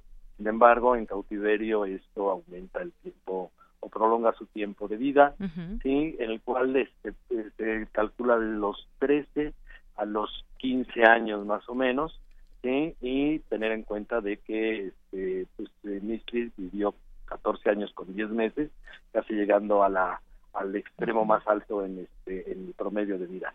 Sin embargo, existe y ha habido ahora comentarios sí de que, los pumas en cautiverio viven 20 años. Sí, existen algunos eh, eventos de, que viven 18 o 20 años, pero no es no es lo común, ¿no? Entonces, el promedio de vida creo que estuvo en esos en esos este, rangos, en el rango más alto y con las atenciones que yo creo que si estás de acuerdo, uh paso a Oscar Iván, que era la persona directamente responsable del día a día y nos podría contar algo del día a día de mí. Claro que sí, doctor Francisco. Pues por lo pronto le agradecemos a usted también esta información que nos comparte aquí en Prisma RU. Muchas gracias, Deyanira. Te paso a Oscar. Claro, muchas gracias. Muchas gracias al doctor Francisco Suárez, director de la Facultad de Medicina Veterinaria y Zootecnia. Y damos la bienvenida a Oscar Iván Vargas, médico responsable de, de Mistli. ¿Qué tal, Oscar? Muy buenas tardes, doctor. ¿Qué tal? Buenas tardes. Bueno, pues platicar un poco con usted sobre pues estos eh, cuidados que recibía y estos últimos, eh, digamos, años que vivió Misli. Nos explicaba bien el doctor Francisco que pues tuvo una vida de 14 años y medio que fueron pues muy buenos, más o menos dentro del rango en que se puede prolongar la vida en cautiverio de una puma con estas características. Platíquenos un poco pues cómo, cómo vivía Misli para que conozcamos un poco también de esta historia de esta Puma? claro que sí. Bueno, básicamente la instalación que eh, la gran mayoría de la comunidad universitaria conoce como el Pumario es la instalación de los emblemas universitarios. Es una instalación que consta de dos exhibidores, que son dos jardines eh, bastante grandes, y consta de dos casas de noche, una para cada una de, las, de los especímenes. La actividad diaria es, bueno, básicamente llegar a las nueve de la mañana, eh, ingresar a la oficina, revisar el monitor para ver eh, cada una de las casas de noche cuenta con una cámara de circuito cerrado para que desde la oficina la podamos estar observando. Eh, se toman las llaves de la oficina y bajamos a abrir todos los, todas las puertas que están dentro de la instalación. Se revisa el exhibidor para ver que generalmente en ocasiones nos llega a pasar que ingresan animales del exterior. Eh, estamos dentro de una, una reserva ecológica prácticamente, lo que es la REPSA de la UNAM. Entonces de repente tenemos que buscar esto y este también garantizar que bueno toda la, parte del exhibidor esté en perfectas condiciones para que puedan este puedan salir. Una vez revisado eh, lo que se procede es a sacarlas de casa de noche salen una por una. Eh, algo que nos preguntan siempre es si están en contacto eh, no están tienen una división porque los pumas por biología son animales solitarios mucha gente los llega a ver en zoológicos en grupos pero es porque generalmente no se tiene el espacio suficiente en este caso, bueno, por la diferencia de edad, la otra puma que es Sillari acaba de cumplir cinco años, Misty estaba a punto de cumplir los 15 años y eh, existía un riesgo de ponerlas en contacto, por lo cual se decidió este no asumirlo. Y bueno, ellas interactuaban a través de la malla, eh, se llamaban, vocalizaban, jugaban y básicamente lo que se hacía es antes de sacarla, en algunas ocasiones los voluntarios, que son alumnos de la facultad, elaboran para una práctica juguetes, eh, coloquialmente le podemos decir que son juguetes, que se colocan para su enriquecimiento ambiental. Entonces, generalmente tenemos algunos voluntarios que dependiendo de su horario asisten a ayudarnos y bueno, la idea es que conozcan, interactúen y sepan cuál es la actividad que se realiza en esta instalación, desde colocar y fabricar eh, los enriquecimientos, eh, les toca lavar casas de noche, revisar si hay restos, este, procesar los restos, llevarlos a incinerar, en el momento en que se va a realizar el entrenamiento, preparar la comida, eh, eh, tenemos que ir por la comida que nos mandan los diferentes centros de la facultad. Y bueno, en la tarde aproximadamente después de las 4 se realiza un entrenamiento todos los días entre semana, que es en base a condicionamiento operante por refuerzo positivo. La idea original de esto era hacerlo para los eventos a los que asistían. En la actualidad la idea es que se utiliza el refuerzo positivo, mucha gente lo ha visto en los videos de zoológicos, para realizar maniobras médicas, revisar un espécimen, administrar un medicamento, una vacuna, que se dejen revisar la cavidad oral. Entonces, bueno, la idea es que se siguen entrenando para este fin, y es completamente médico. Y bueno, los fines de semana generalmente, como nada más estamos uno de los clínicos, estamos los clínicos contratados, este, se les da el día de descanso y entonces salen y regresan a casa de noche por el alimento gratis.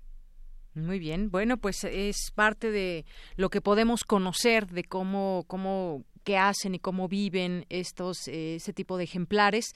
Y bueno pues sin duda eh, como decían muchas de las publicaciones el día de hoy un Goya para Mistli.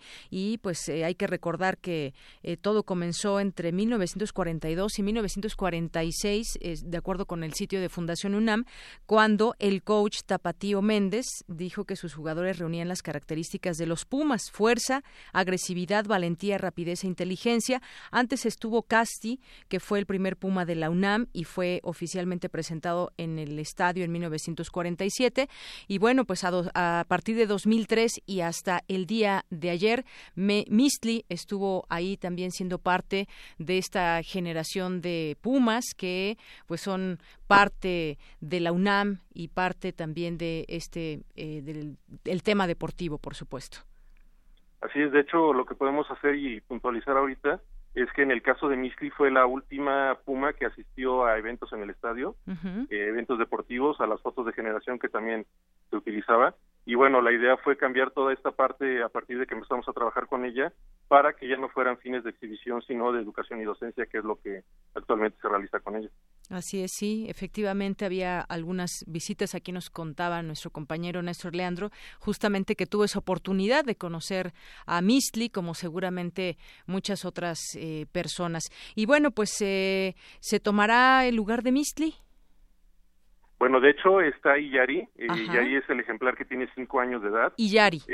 Iyari, significa corazón en huichol. bueno, ella sigue trabajando de hecho, ella cuando era cachorro fue cuando el Comité de Bienestar Animal decidió que ya no salieran exhibiciones y bueno, se siguió trabajando la parte de condicionamiento operante porque es algo que se utiliza para ejercitarlas y también mantener entretenida, bueno, más bien activa su mente. Entonces, este, seguimos nosotros con la, la labor de trabajar con Iyari. Muy bien, bueno, pues ahí está Iyari, corazón significa en Huichol y pues bueno también este este ejemplar que es una puma también y que pues es parte también de lo que ustedes hacen dentro de la labor como la facultad de, de veterinaria de preservar estos ejemplares cuidarlos y bueno pues tratar de que tengan una una vida de calidad y que pueda durar muchos años dentro de los años que dura esta estas especies. Eh, sí, de hecho, básicamente lo que estábamos comentando aquí es precisamente que nuestro compromiso y responsabilidad es velar que estén en las mejores condiciones y bueno, es lo que vamos a seguir haciendo. Claro que sí. Pues Oscar Iván eh, Vargas, muchísimas gracias también por toda esta información que nos proporcionas y que nos das a conocer y ahora pues tomaría este lugar Iyari. Así es. Muy bien, muchas gracias. Al contrario, gracias, buenas tardes. Gracias, muy buenas tardes. A ver si nos comunica también con nuestro compañero Leonardo Frías, que nos estaba presentando justamente toda esta información. Leo, ¿estás por ahí? Sí, Dayanira, muchas gracias.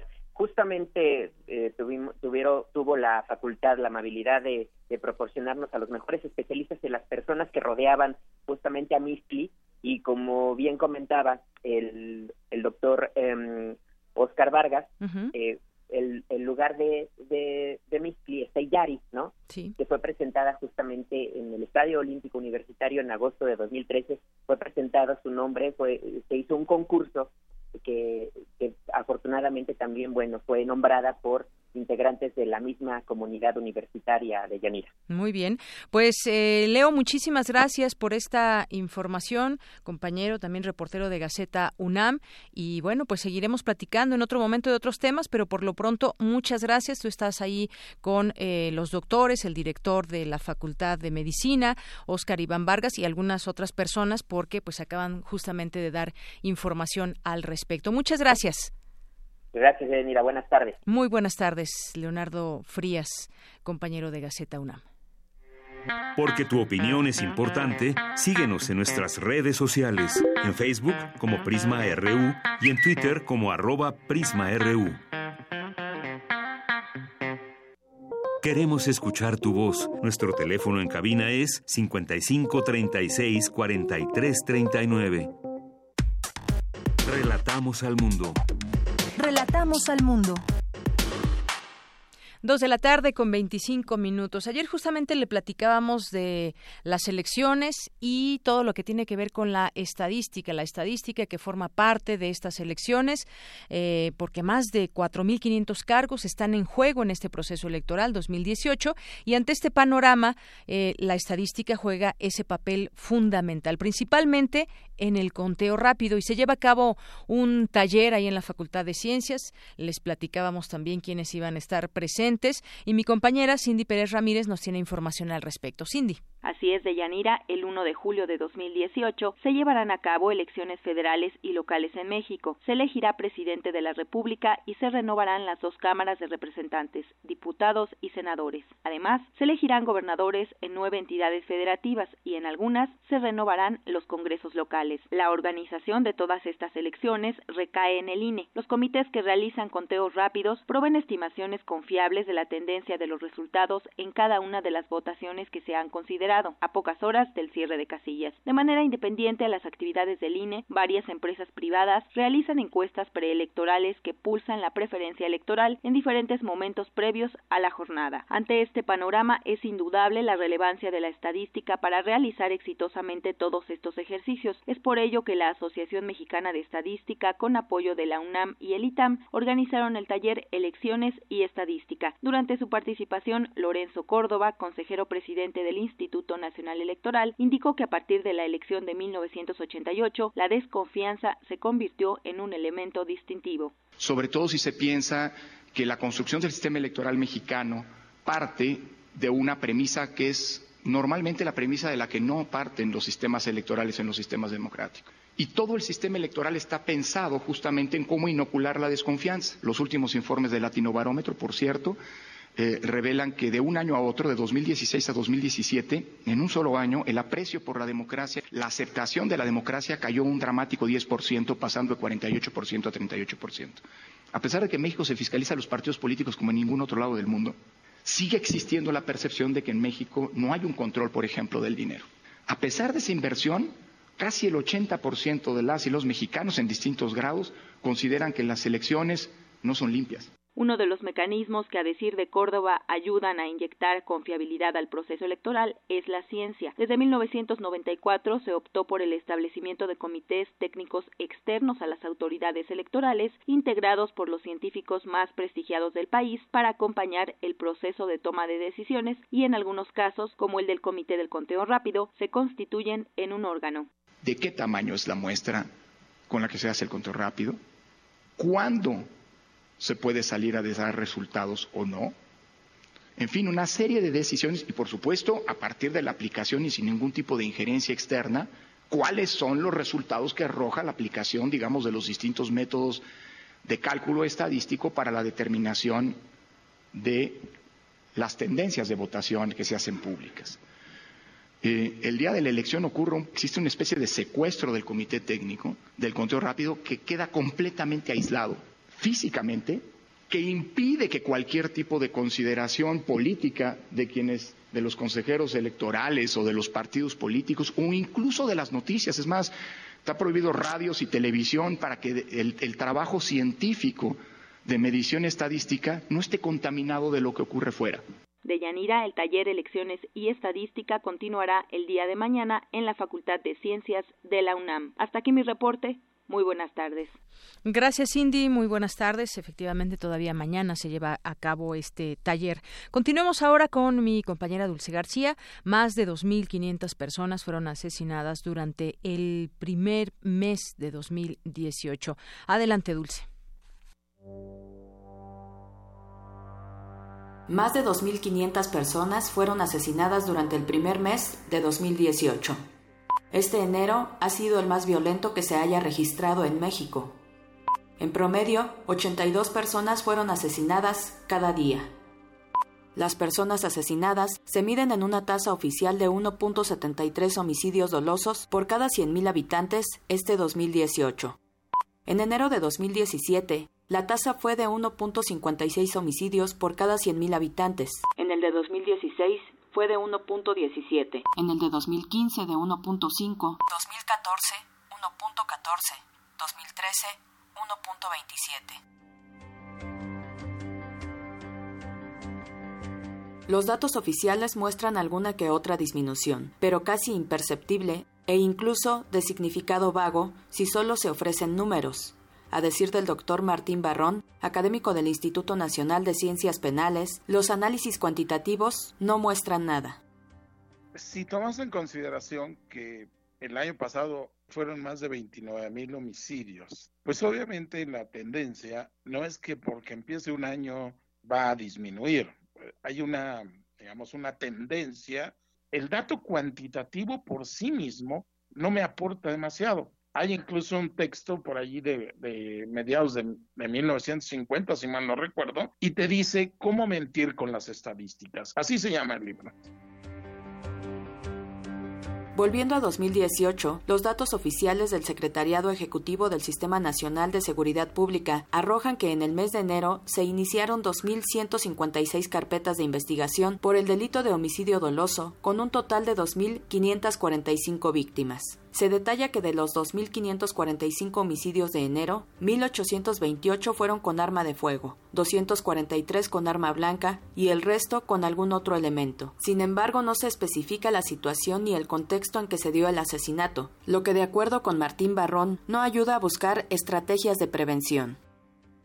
Son 2.000 y tantos homicidios o son 29.000 homicidios del año pasado contra más de 120 millones de habitantes ¿A cuánto equivalen 29 mil homicidios? No te equivalen a más del 1.5% de la población mexicana. Se pierde, pero si tú lo ves comparativamente con otros países, por ejemplo, velo con España, España el 2016 tuvo menos de 300 homicidios dolosos y ya era un récord, pero son 30 millones de habitantes más o menos, ¿no? Entonces, sí es importante, pero algo están haciendo que está disminuyendo los homicidios totales en otros países. Siguiendo con los datos, en enero Colima fue el estado más violento del país. Su tasa de homicidios fue de 7.37 casos por cada 100.000 habitantes. ¿Es realmente Colima el estado más violento?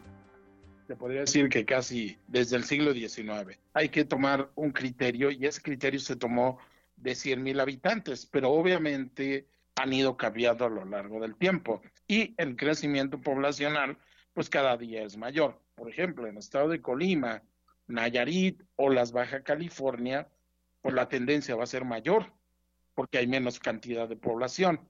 Entonces, aquí se convierte en, en, en un poco en un juego de qué queremos realmente medir.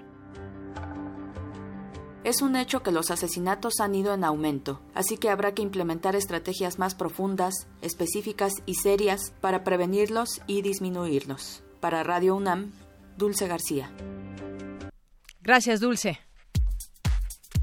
Tu opinión es muy importante. Escríbenos al correo electrónico prisma.radiounam@gmail.com. Prisma RU. Relatamos al mundo. Internacional RU. El secretario general de la ONU, Antonio Guterres, exigió una suspensión inmediata de los combates en Guta Oriental, en donde, desde el pasado domingo, al menos 300 personas han muerto por la ofensiva de las fuerzas progubernamentales en contra de los rebeldes. Estoy profundamente entristecido por el terrible sufrimiento de la población civil en Guta Oriental, 400.000 personas que viven en el infierno en la tierra. El grupo terrorista ETA comenzó el proceso de voto para su disolución, casi un año después de anunciar su desarme total y tras seis de haber informado el cese definitivo de su actividad armada. Este jueves el Tribunal Europeo de Justicia declaró culpable a Polonia de violar las normas de calidad del aire y advirtió sobre sanciones financieras si Polonia no cumple con rapidez. Después de la masacre en Parkland, Florida, el movimiento antiarmas en Estados Unidos se fortaleció, pero el presidente estadounidense Donald Trump piensa que darles armas a los profesores podría ayudarles a evitar este tipo de atentados. Así lo dijo. Un profesor que sabe manejar armas de fuego muy bien podría terminar con un ataque rápidamente. Iba a recibir entrenamiento especial, estaría armado y ya no habría una zona libre de armas. Zona libre de armas para un maníaco, porque todos son unos cobardes. Una zona libre de armas es vamos a atacar porque no nos van a disparar. La iniciativa de Trump fue rechazada tanto por víctimas y familiares del tiroteo de Parkland, como por defensores de la liberalización de la adquisición de armas de fuego, e incluso por la representante de la Asociación Nacional del Rifle, Dana Loesch. Escuchemos a Mark Barden, cuyo hijo fue asesinado. Los profesores tienen ya responsabilidades más que suficientes ahora mismo como para tener además la increíble carga de llevar un arma para matar a alguien. Nadie quiere ver un tiroteo en una escuela ni a un sociópata trastornado camino de cometer un asesinato en una escuela y capaz de suicidarse y a quien no le va a importar si hay alguien allí con un arma porque su plan va a ser el mismo de todos modos. La protección de los derechos humanos sigue sin estar entre las prioridades de los mandatarios latinoamericanos. La violencia, la impunidad, los límites a la libertad de expresión y la discriminación de las minorías no solo no se redujeron, sino que se intensificaron en la región según el último informe anual sobre la situación de los derechos humanos de Amnistía Internacional. Dos de la tarde con 36 minutos, pues efectivamente esta propuesta que hace Donald Trump, que pues propone escuelas armadas ante los tiroteos, es decir, que maestros puedan estar eh, con una preparación previa y puedan tener un, un, arma, portar un arma, y en dado caso de alguna situación como la que se vivió recientemente, pues puedan actuar en consecuencia. Dijo que si estuvieran armados, los maestros podrían detener posibles ataques más rápido, es lo que dijo el presidente de Estados Unidos. Familiares de víctimas de los más recientes tiroteos rechazan la propuesta bueno, es que eh, si a sabiendas, porque ya la anunció, puedan buscar otras formas los propios eh, las personas que quieran atacar. Esta no es no se ve con mucha claridad que pueda ser una respuesta eh, que pueda ayudar a este problema que de pronto ha surgido en escuelas con alguna persona que eh, pues decida matar a sus compañeros o maestros y demás. Esta propuesta para acabar con las masacres en centros educativos es armar a los profesores finalmente o, trabajadores de las escuelas para que puedan responder de forma rápida a una situación de emergencia. Es lo que plantea Donald Trump, la idea ante un grupo de víctimas de tiroteos en colegios, incluyendo alumnos y padres del más reciente ocurrido hace una semana ya en Florida y que ha provocado el resurgimiento del debate sobre el control de armas. Yo considero quizás que este sea justamente el meollo del asunto, el control de armas eh, que debe discutirse. ¿Quiénes pueden adquirir un arma? Bueno, pues lo puede adquirir casi cualquier persona en Estados Unidos teniendo el dinero, porque bueno, son armas que están de manera muy fácil expuestas y que se puede entrar a un centro comercial, a un eh, lugar donde se puedan comprar estas armas de manera muy fácil o bien pues en muchas en muchos hogares pues se tienen armas se tienen armas y bueno pues esta es realmente la discusión que quizás podría darse en Estados Unidos. Para Trump, el hecho de que algunos maestros y administrativos de escuelas puedan llevar armas de forma oculta, quizás si estén bien entrenados para usarlas como un permiso especial, eh, estaría, pues bueno, tendría una tentación también de cometer masacres en escuelas, eso dicen ya los detractores en torno a esta propuesta que hace Donald Trump que parece ser no es muy bien recibida. Y bueno, en otro en otro tema también las elecciones, las elecciones van aún sin la oposición, dice Maduro allá en Venezuela. El presidente advirtió que las elecciones presidenciales serán el 22 de abril, aunque la oposición no participe, y eleva su desafío al pedir el adelanto de las parlamentarias para ese mismo día. Eh, es lo que dijo y expresó además su respaldo a la propuesta de celebrar las legislativas en la misma fecha de las presidenciales. Así que, pues. Em, poco después también Delcy Rodríguez, que es la líder de la Asamblea Nacional Constituyente, órgano denominado o más bien dominado totalmente por el chavismo y con poderes plenipotenciarios, dijo que recibió ya la propuesta para evaluarla. Está en crisis de credibilidad y con sus principales líderes, Leopoldo López y Enrique Capriles, inhabilitados públicamente, pues se debate también por dos semanas esta decisión y bueno, así están las cosas en Venezuela. Habría elecciones sin la oposición.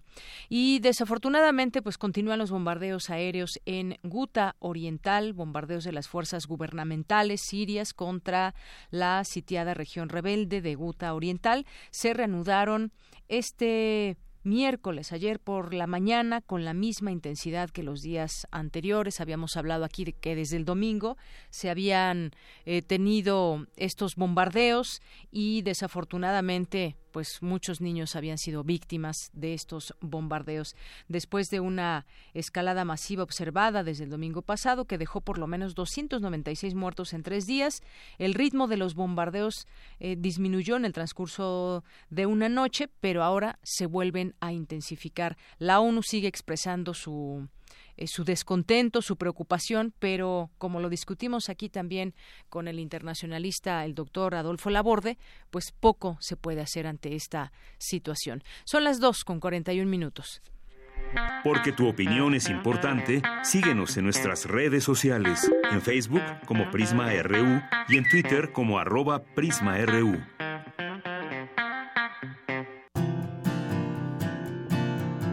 Gaceta UNAM Bien, y hoy en Gaceta UNAM pues dedican su portada a Mistli. Adiós Mistli, murió ayer a los 14 años y 10 meses, emblema de la universidad. Es lo que se destaca el día de hoy, ya esta amplia plática que tuvimos ahí desde la Facultad de Veterinaria. En más información que hoy contiene Gaceta, jóvenes líderes futuros de la matemática mexicana, comunidad pequeña pero madura, el desarrollo tecnológico sustentable requiere impulsar ese campo de la ciencia que es su corazón mismo. Es lo que se incluye también hoy en sus páginas. Además, también el transporte de materiales peligrosos más riesgoso en ciudades mexicanas, como explosivos, gases, líquidos y sólidos inflamables, oxidantes, peróxidos orgánicos y sustancias tóxicas e infecciosas, se encuentran en la lista. Y aquí, pues bueno, trae datos de cómo identificarlos y este transporte que resulta ser muy peligroso, lo hemos visto aquí en muchas ocasiones en el país, e incluso cuando se desaparece deben de tener un trato especial, un transporte especial. Otro tema, hiperactividad y déficit de atención, problema de salud. 28% de quienes lo padecen sufre de alteración de la personalidad y conducta antisocial. es lo que se menciona también hoy. Su incidencia es de 7% en niños, en la adultez persiste hasta en 50%, dijo Feggy Ostrowski de psicología. Este déficit que de pronto, pues bueno, se Parece ser que hubo un boom en estos casos, una explosión de estos casos. Es un problema de salud pública que afecta el desarrollo y calidad de vida de las personas. Inicia antes de los seis años, con una incidencia de 5 a 7% en niños y un poco más bajo en niñas. En la adolescencia prevalecen los síntomas y decíamos en la adultez persiste hasta en 50%. Otro tema, crean aplicación móvil para controlar robots pedagógicos. Es la información que se tiene también del ISUE. Actualmente es parte de un curso de robótica en línea que ofrece la UNAM y al respecto dice el, el doctor Enrique Ruiz Velasco, eh, Rompi es una aplicación gratuita para dispositivos móviles que permite la creación, edición, compilación y ejecución de programas escritos en lenguaje de programación. Esto desde el Instituto de Investigaciones sobre la Universidad y la Educación.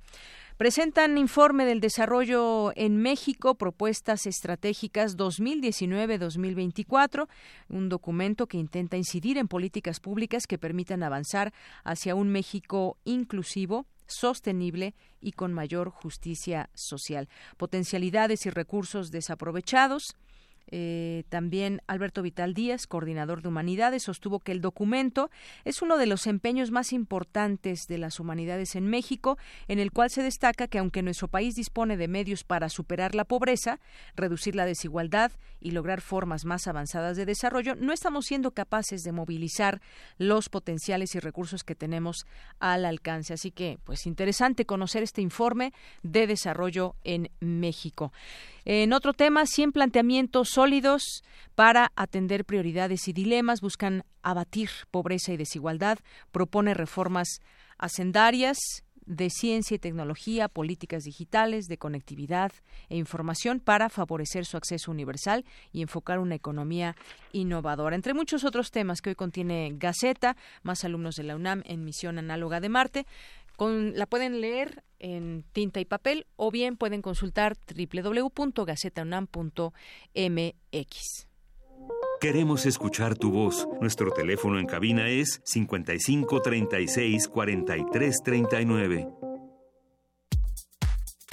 Tu opinión es muy importante. Escríbenos al correo electrónico prisma.radiounam@gmail.com. Prisma RU. Relatamos al mundo.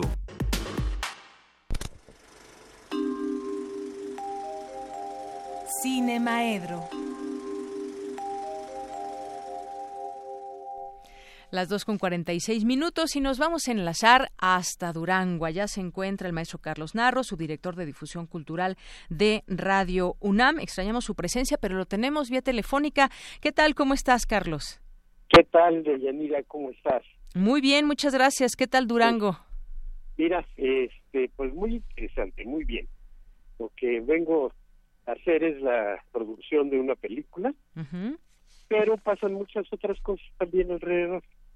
Entonces, el día de antier, y es de lo que te quiero platicar, asistí como invitado a la ceremonia protocolaria de inauguración de una nueva escuela de cine del Centro de Cinematografía y Actuación Dolores del Río. Muy bien. Después hicimos el recorrido por las instalaciones de lo que va a hacer o ya está eh, ya está preparando su funcionamiento porque para el 2 de abril inicia ya su funcionamiento formal. Y es una escuela de cine con características muy propias. Yo no había visto una de esa manera.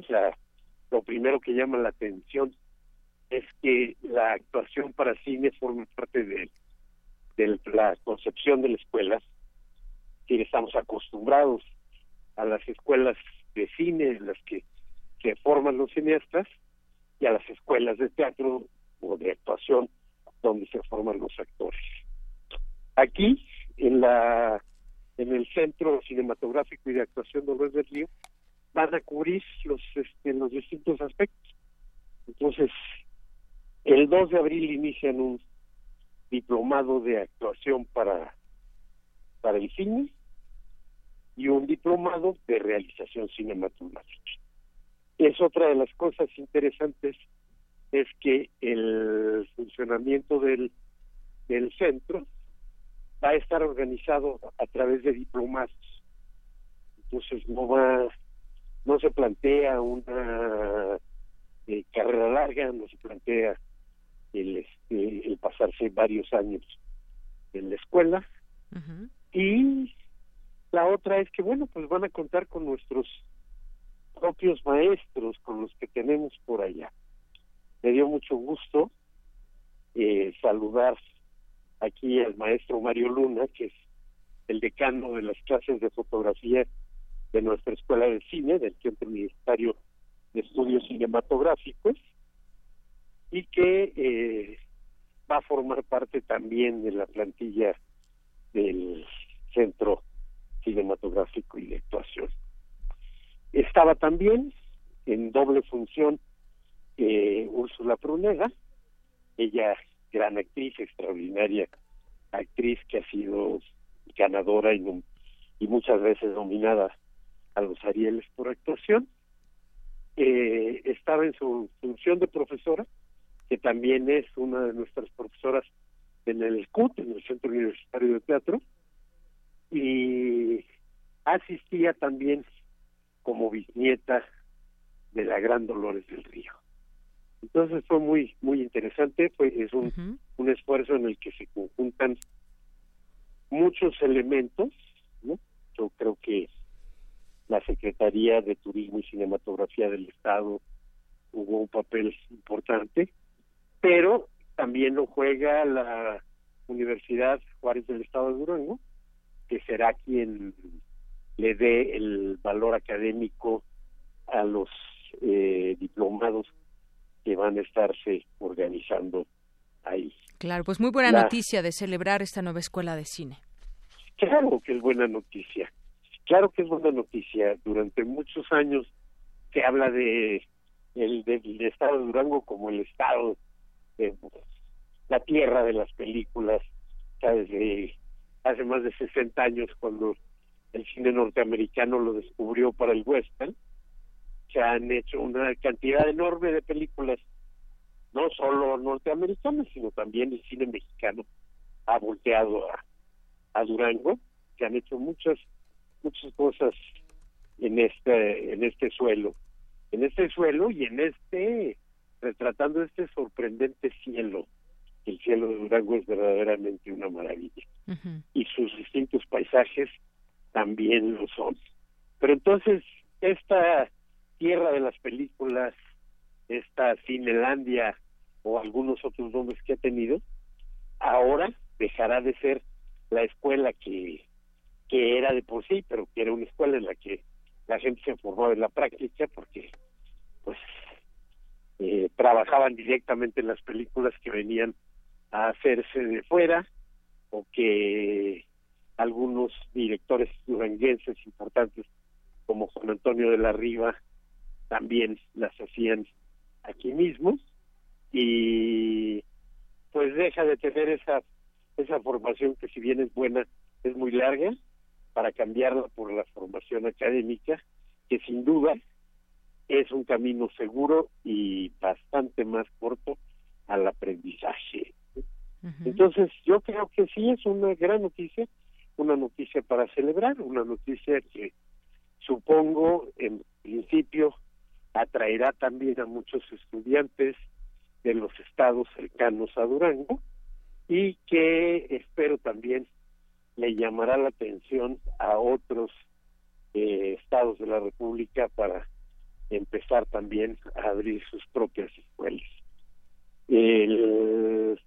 afortunadamente aquí tuvieron la la, este, la posibilidad de Libertad Salgado, que va a ser la próxima, eh, o, que, es ya quien está nombrada para dirigir la, la escuela, tuvo la capacidad de juntar el esfuerzo de la universidad, del gobierno del estado, del Congreso este local y ir pellizcando por acá y por allá, por allá a encontrar los este los recursos que le van a permitir, le van a permitir arrancar como una escuela bastante decorosamente equipada.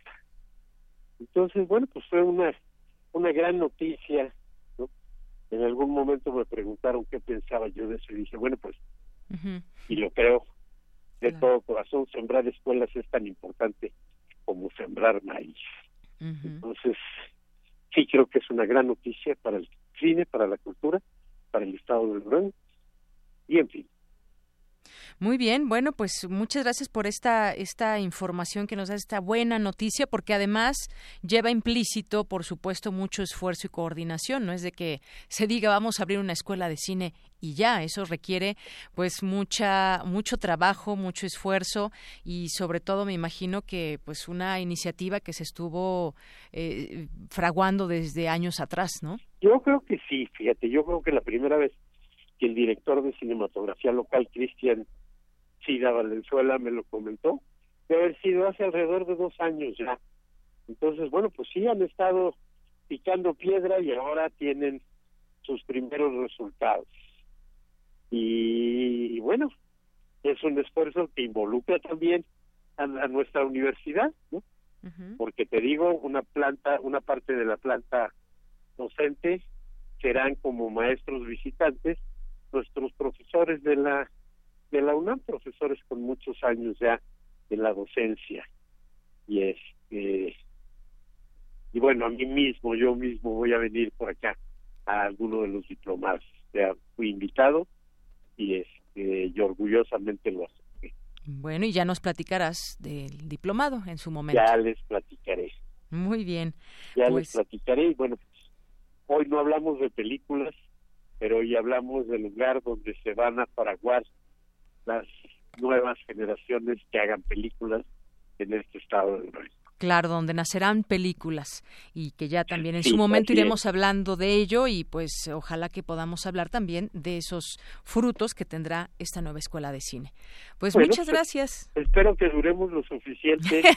este, Buen que el punto. Cinemaedro esté al aire lo suficiente para llegar al, al momento en el que glosemos estos, estos frutos. Claro que sí. Muy bien, pues muchísimas gracias, Carlos.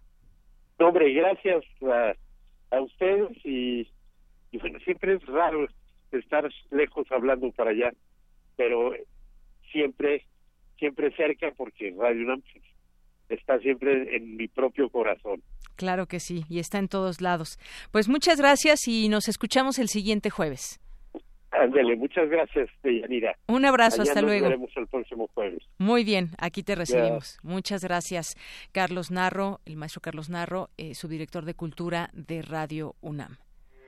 Porque tu opinión es importante, síguenos en nuestras redes sociales, en Facebook como Prisma RU y en Twitter como arroba PrismaRU. Queremos escuchar tu voz. Nuestro teléfono en cabina es 55 36 43 39. Bien, continuamos, ya casi nos vamos, ya casi nos vamos, no sin antes dejarles la invitación a que asistan a partir de hoy a la Feria Internacional del Libro, ahí en el Palacio de Minería, en su edición número 39, donde habrá pues lo que podemos encontrar desde hace muchos años, que son actividades del Estado invitado, que en esta ocasión será Campeche, jornadas juveniles, habrá eh, conferencias, mesas redondas, presentaciones de libros, talleres, eh, libros infantiles también. Programa es muy amplio y además hay una aplicación de la Feria del Libro que ya pueden bajar en sus teléfonos. Yo aún no la bajo, pero se las vamos a recomendar porque seguramente ahí viene toda la información que podemos también ver en línea, la aplicación de la Feria del Libro, así que vamos a, bajarla y compartir pues también todos los datos que de ahí emanen. Vamos a estar eh, ahí presentándoles también todo el equipo de Radio UNAM. Ya le estaremos platicando eh, pues todas las novedades que hay, entrevistas, a través del programa Parvadas de Papel, que inicia justamente hoy a las 5 de la tarde, de 5 a 7. Estará ahí varios días con eh, pues distintos compañeros que trabajan aquí en Radio UNAM. Al rato nos escuchamos, ahí va a estar mi compañera Juana Inés de Esa, que usted la conoce, conductora de Primer Movimiento, junto con Luisa Iglesias y Miguel Ángel Quemain. Y, eh, y bueno, voy a estar con ella Ahí nos vemos, nos escuchamos a las 5 de la tarde. Así que pues no se lo pierda y ahí seguramente pues le mostraremos un poco de lo tanto que ofrece la Feria Internacional del Libro. Tendremos oportunidad de entrevistar en los distintos espacios pues a las personas que van a presentar algo, que presentan parte de sus de las publicaciones, nuevas publicaciones y toda la oferta editorial que nos muestra la feria. Así que acompáñenos no solamente por radio, sino asistan a esta feria ahí en este hermoso lugar que es el Palacio de Minería. Nos despedimos con esto eh, que es de los Beatles, que un día como hoy, de 1969, sacaron a la, se empezó a grabar el disco Abbey Road. Con esto nos despedimos. Soy de Yanira Morán. A nombre de todo el equipo, que tenga buena tarde, buen provecho y hasta mañana.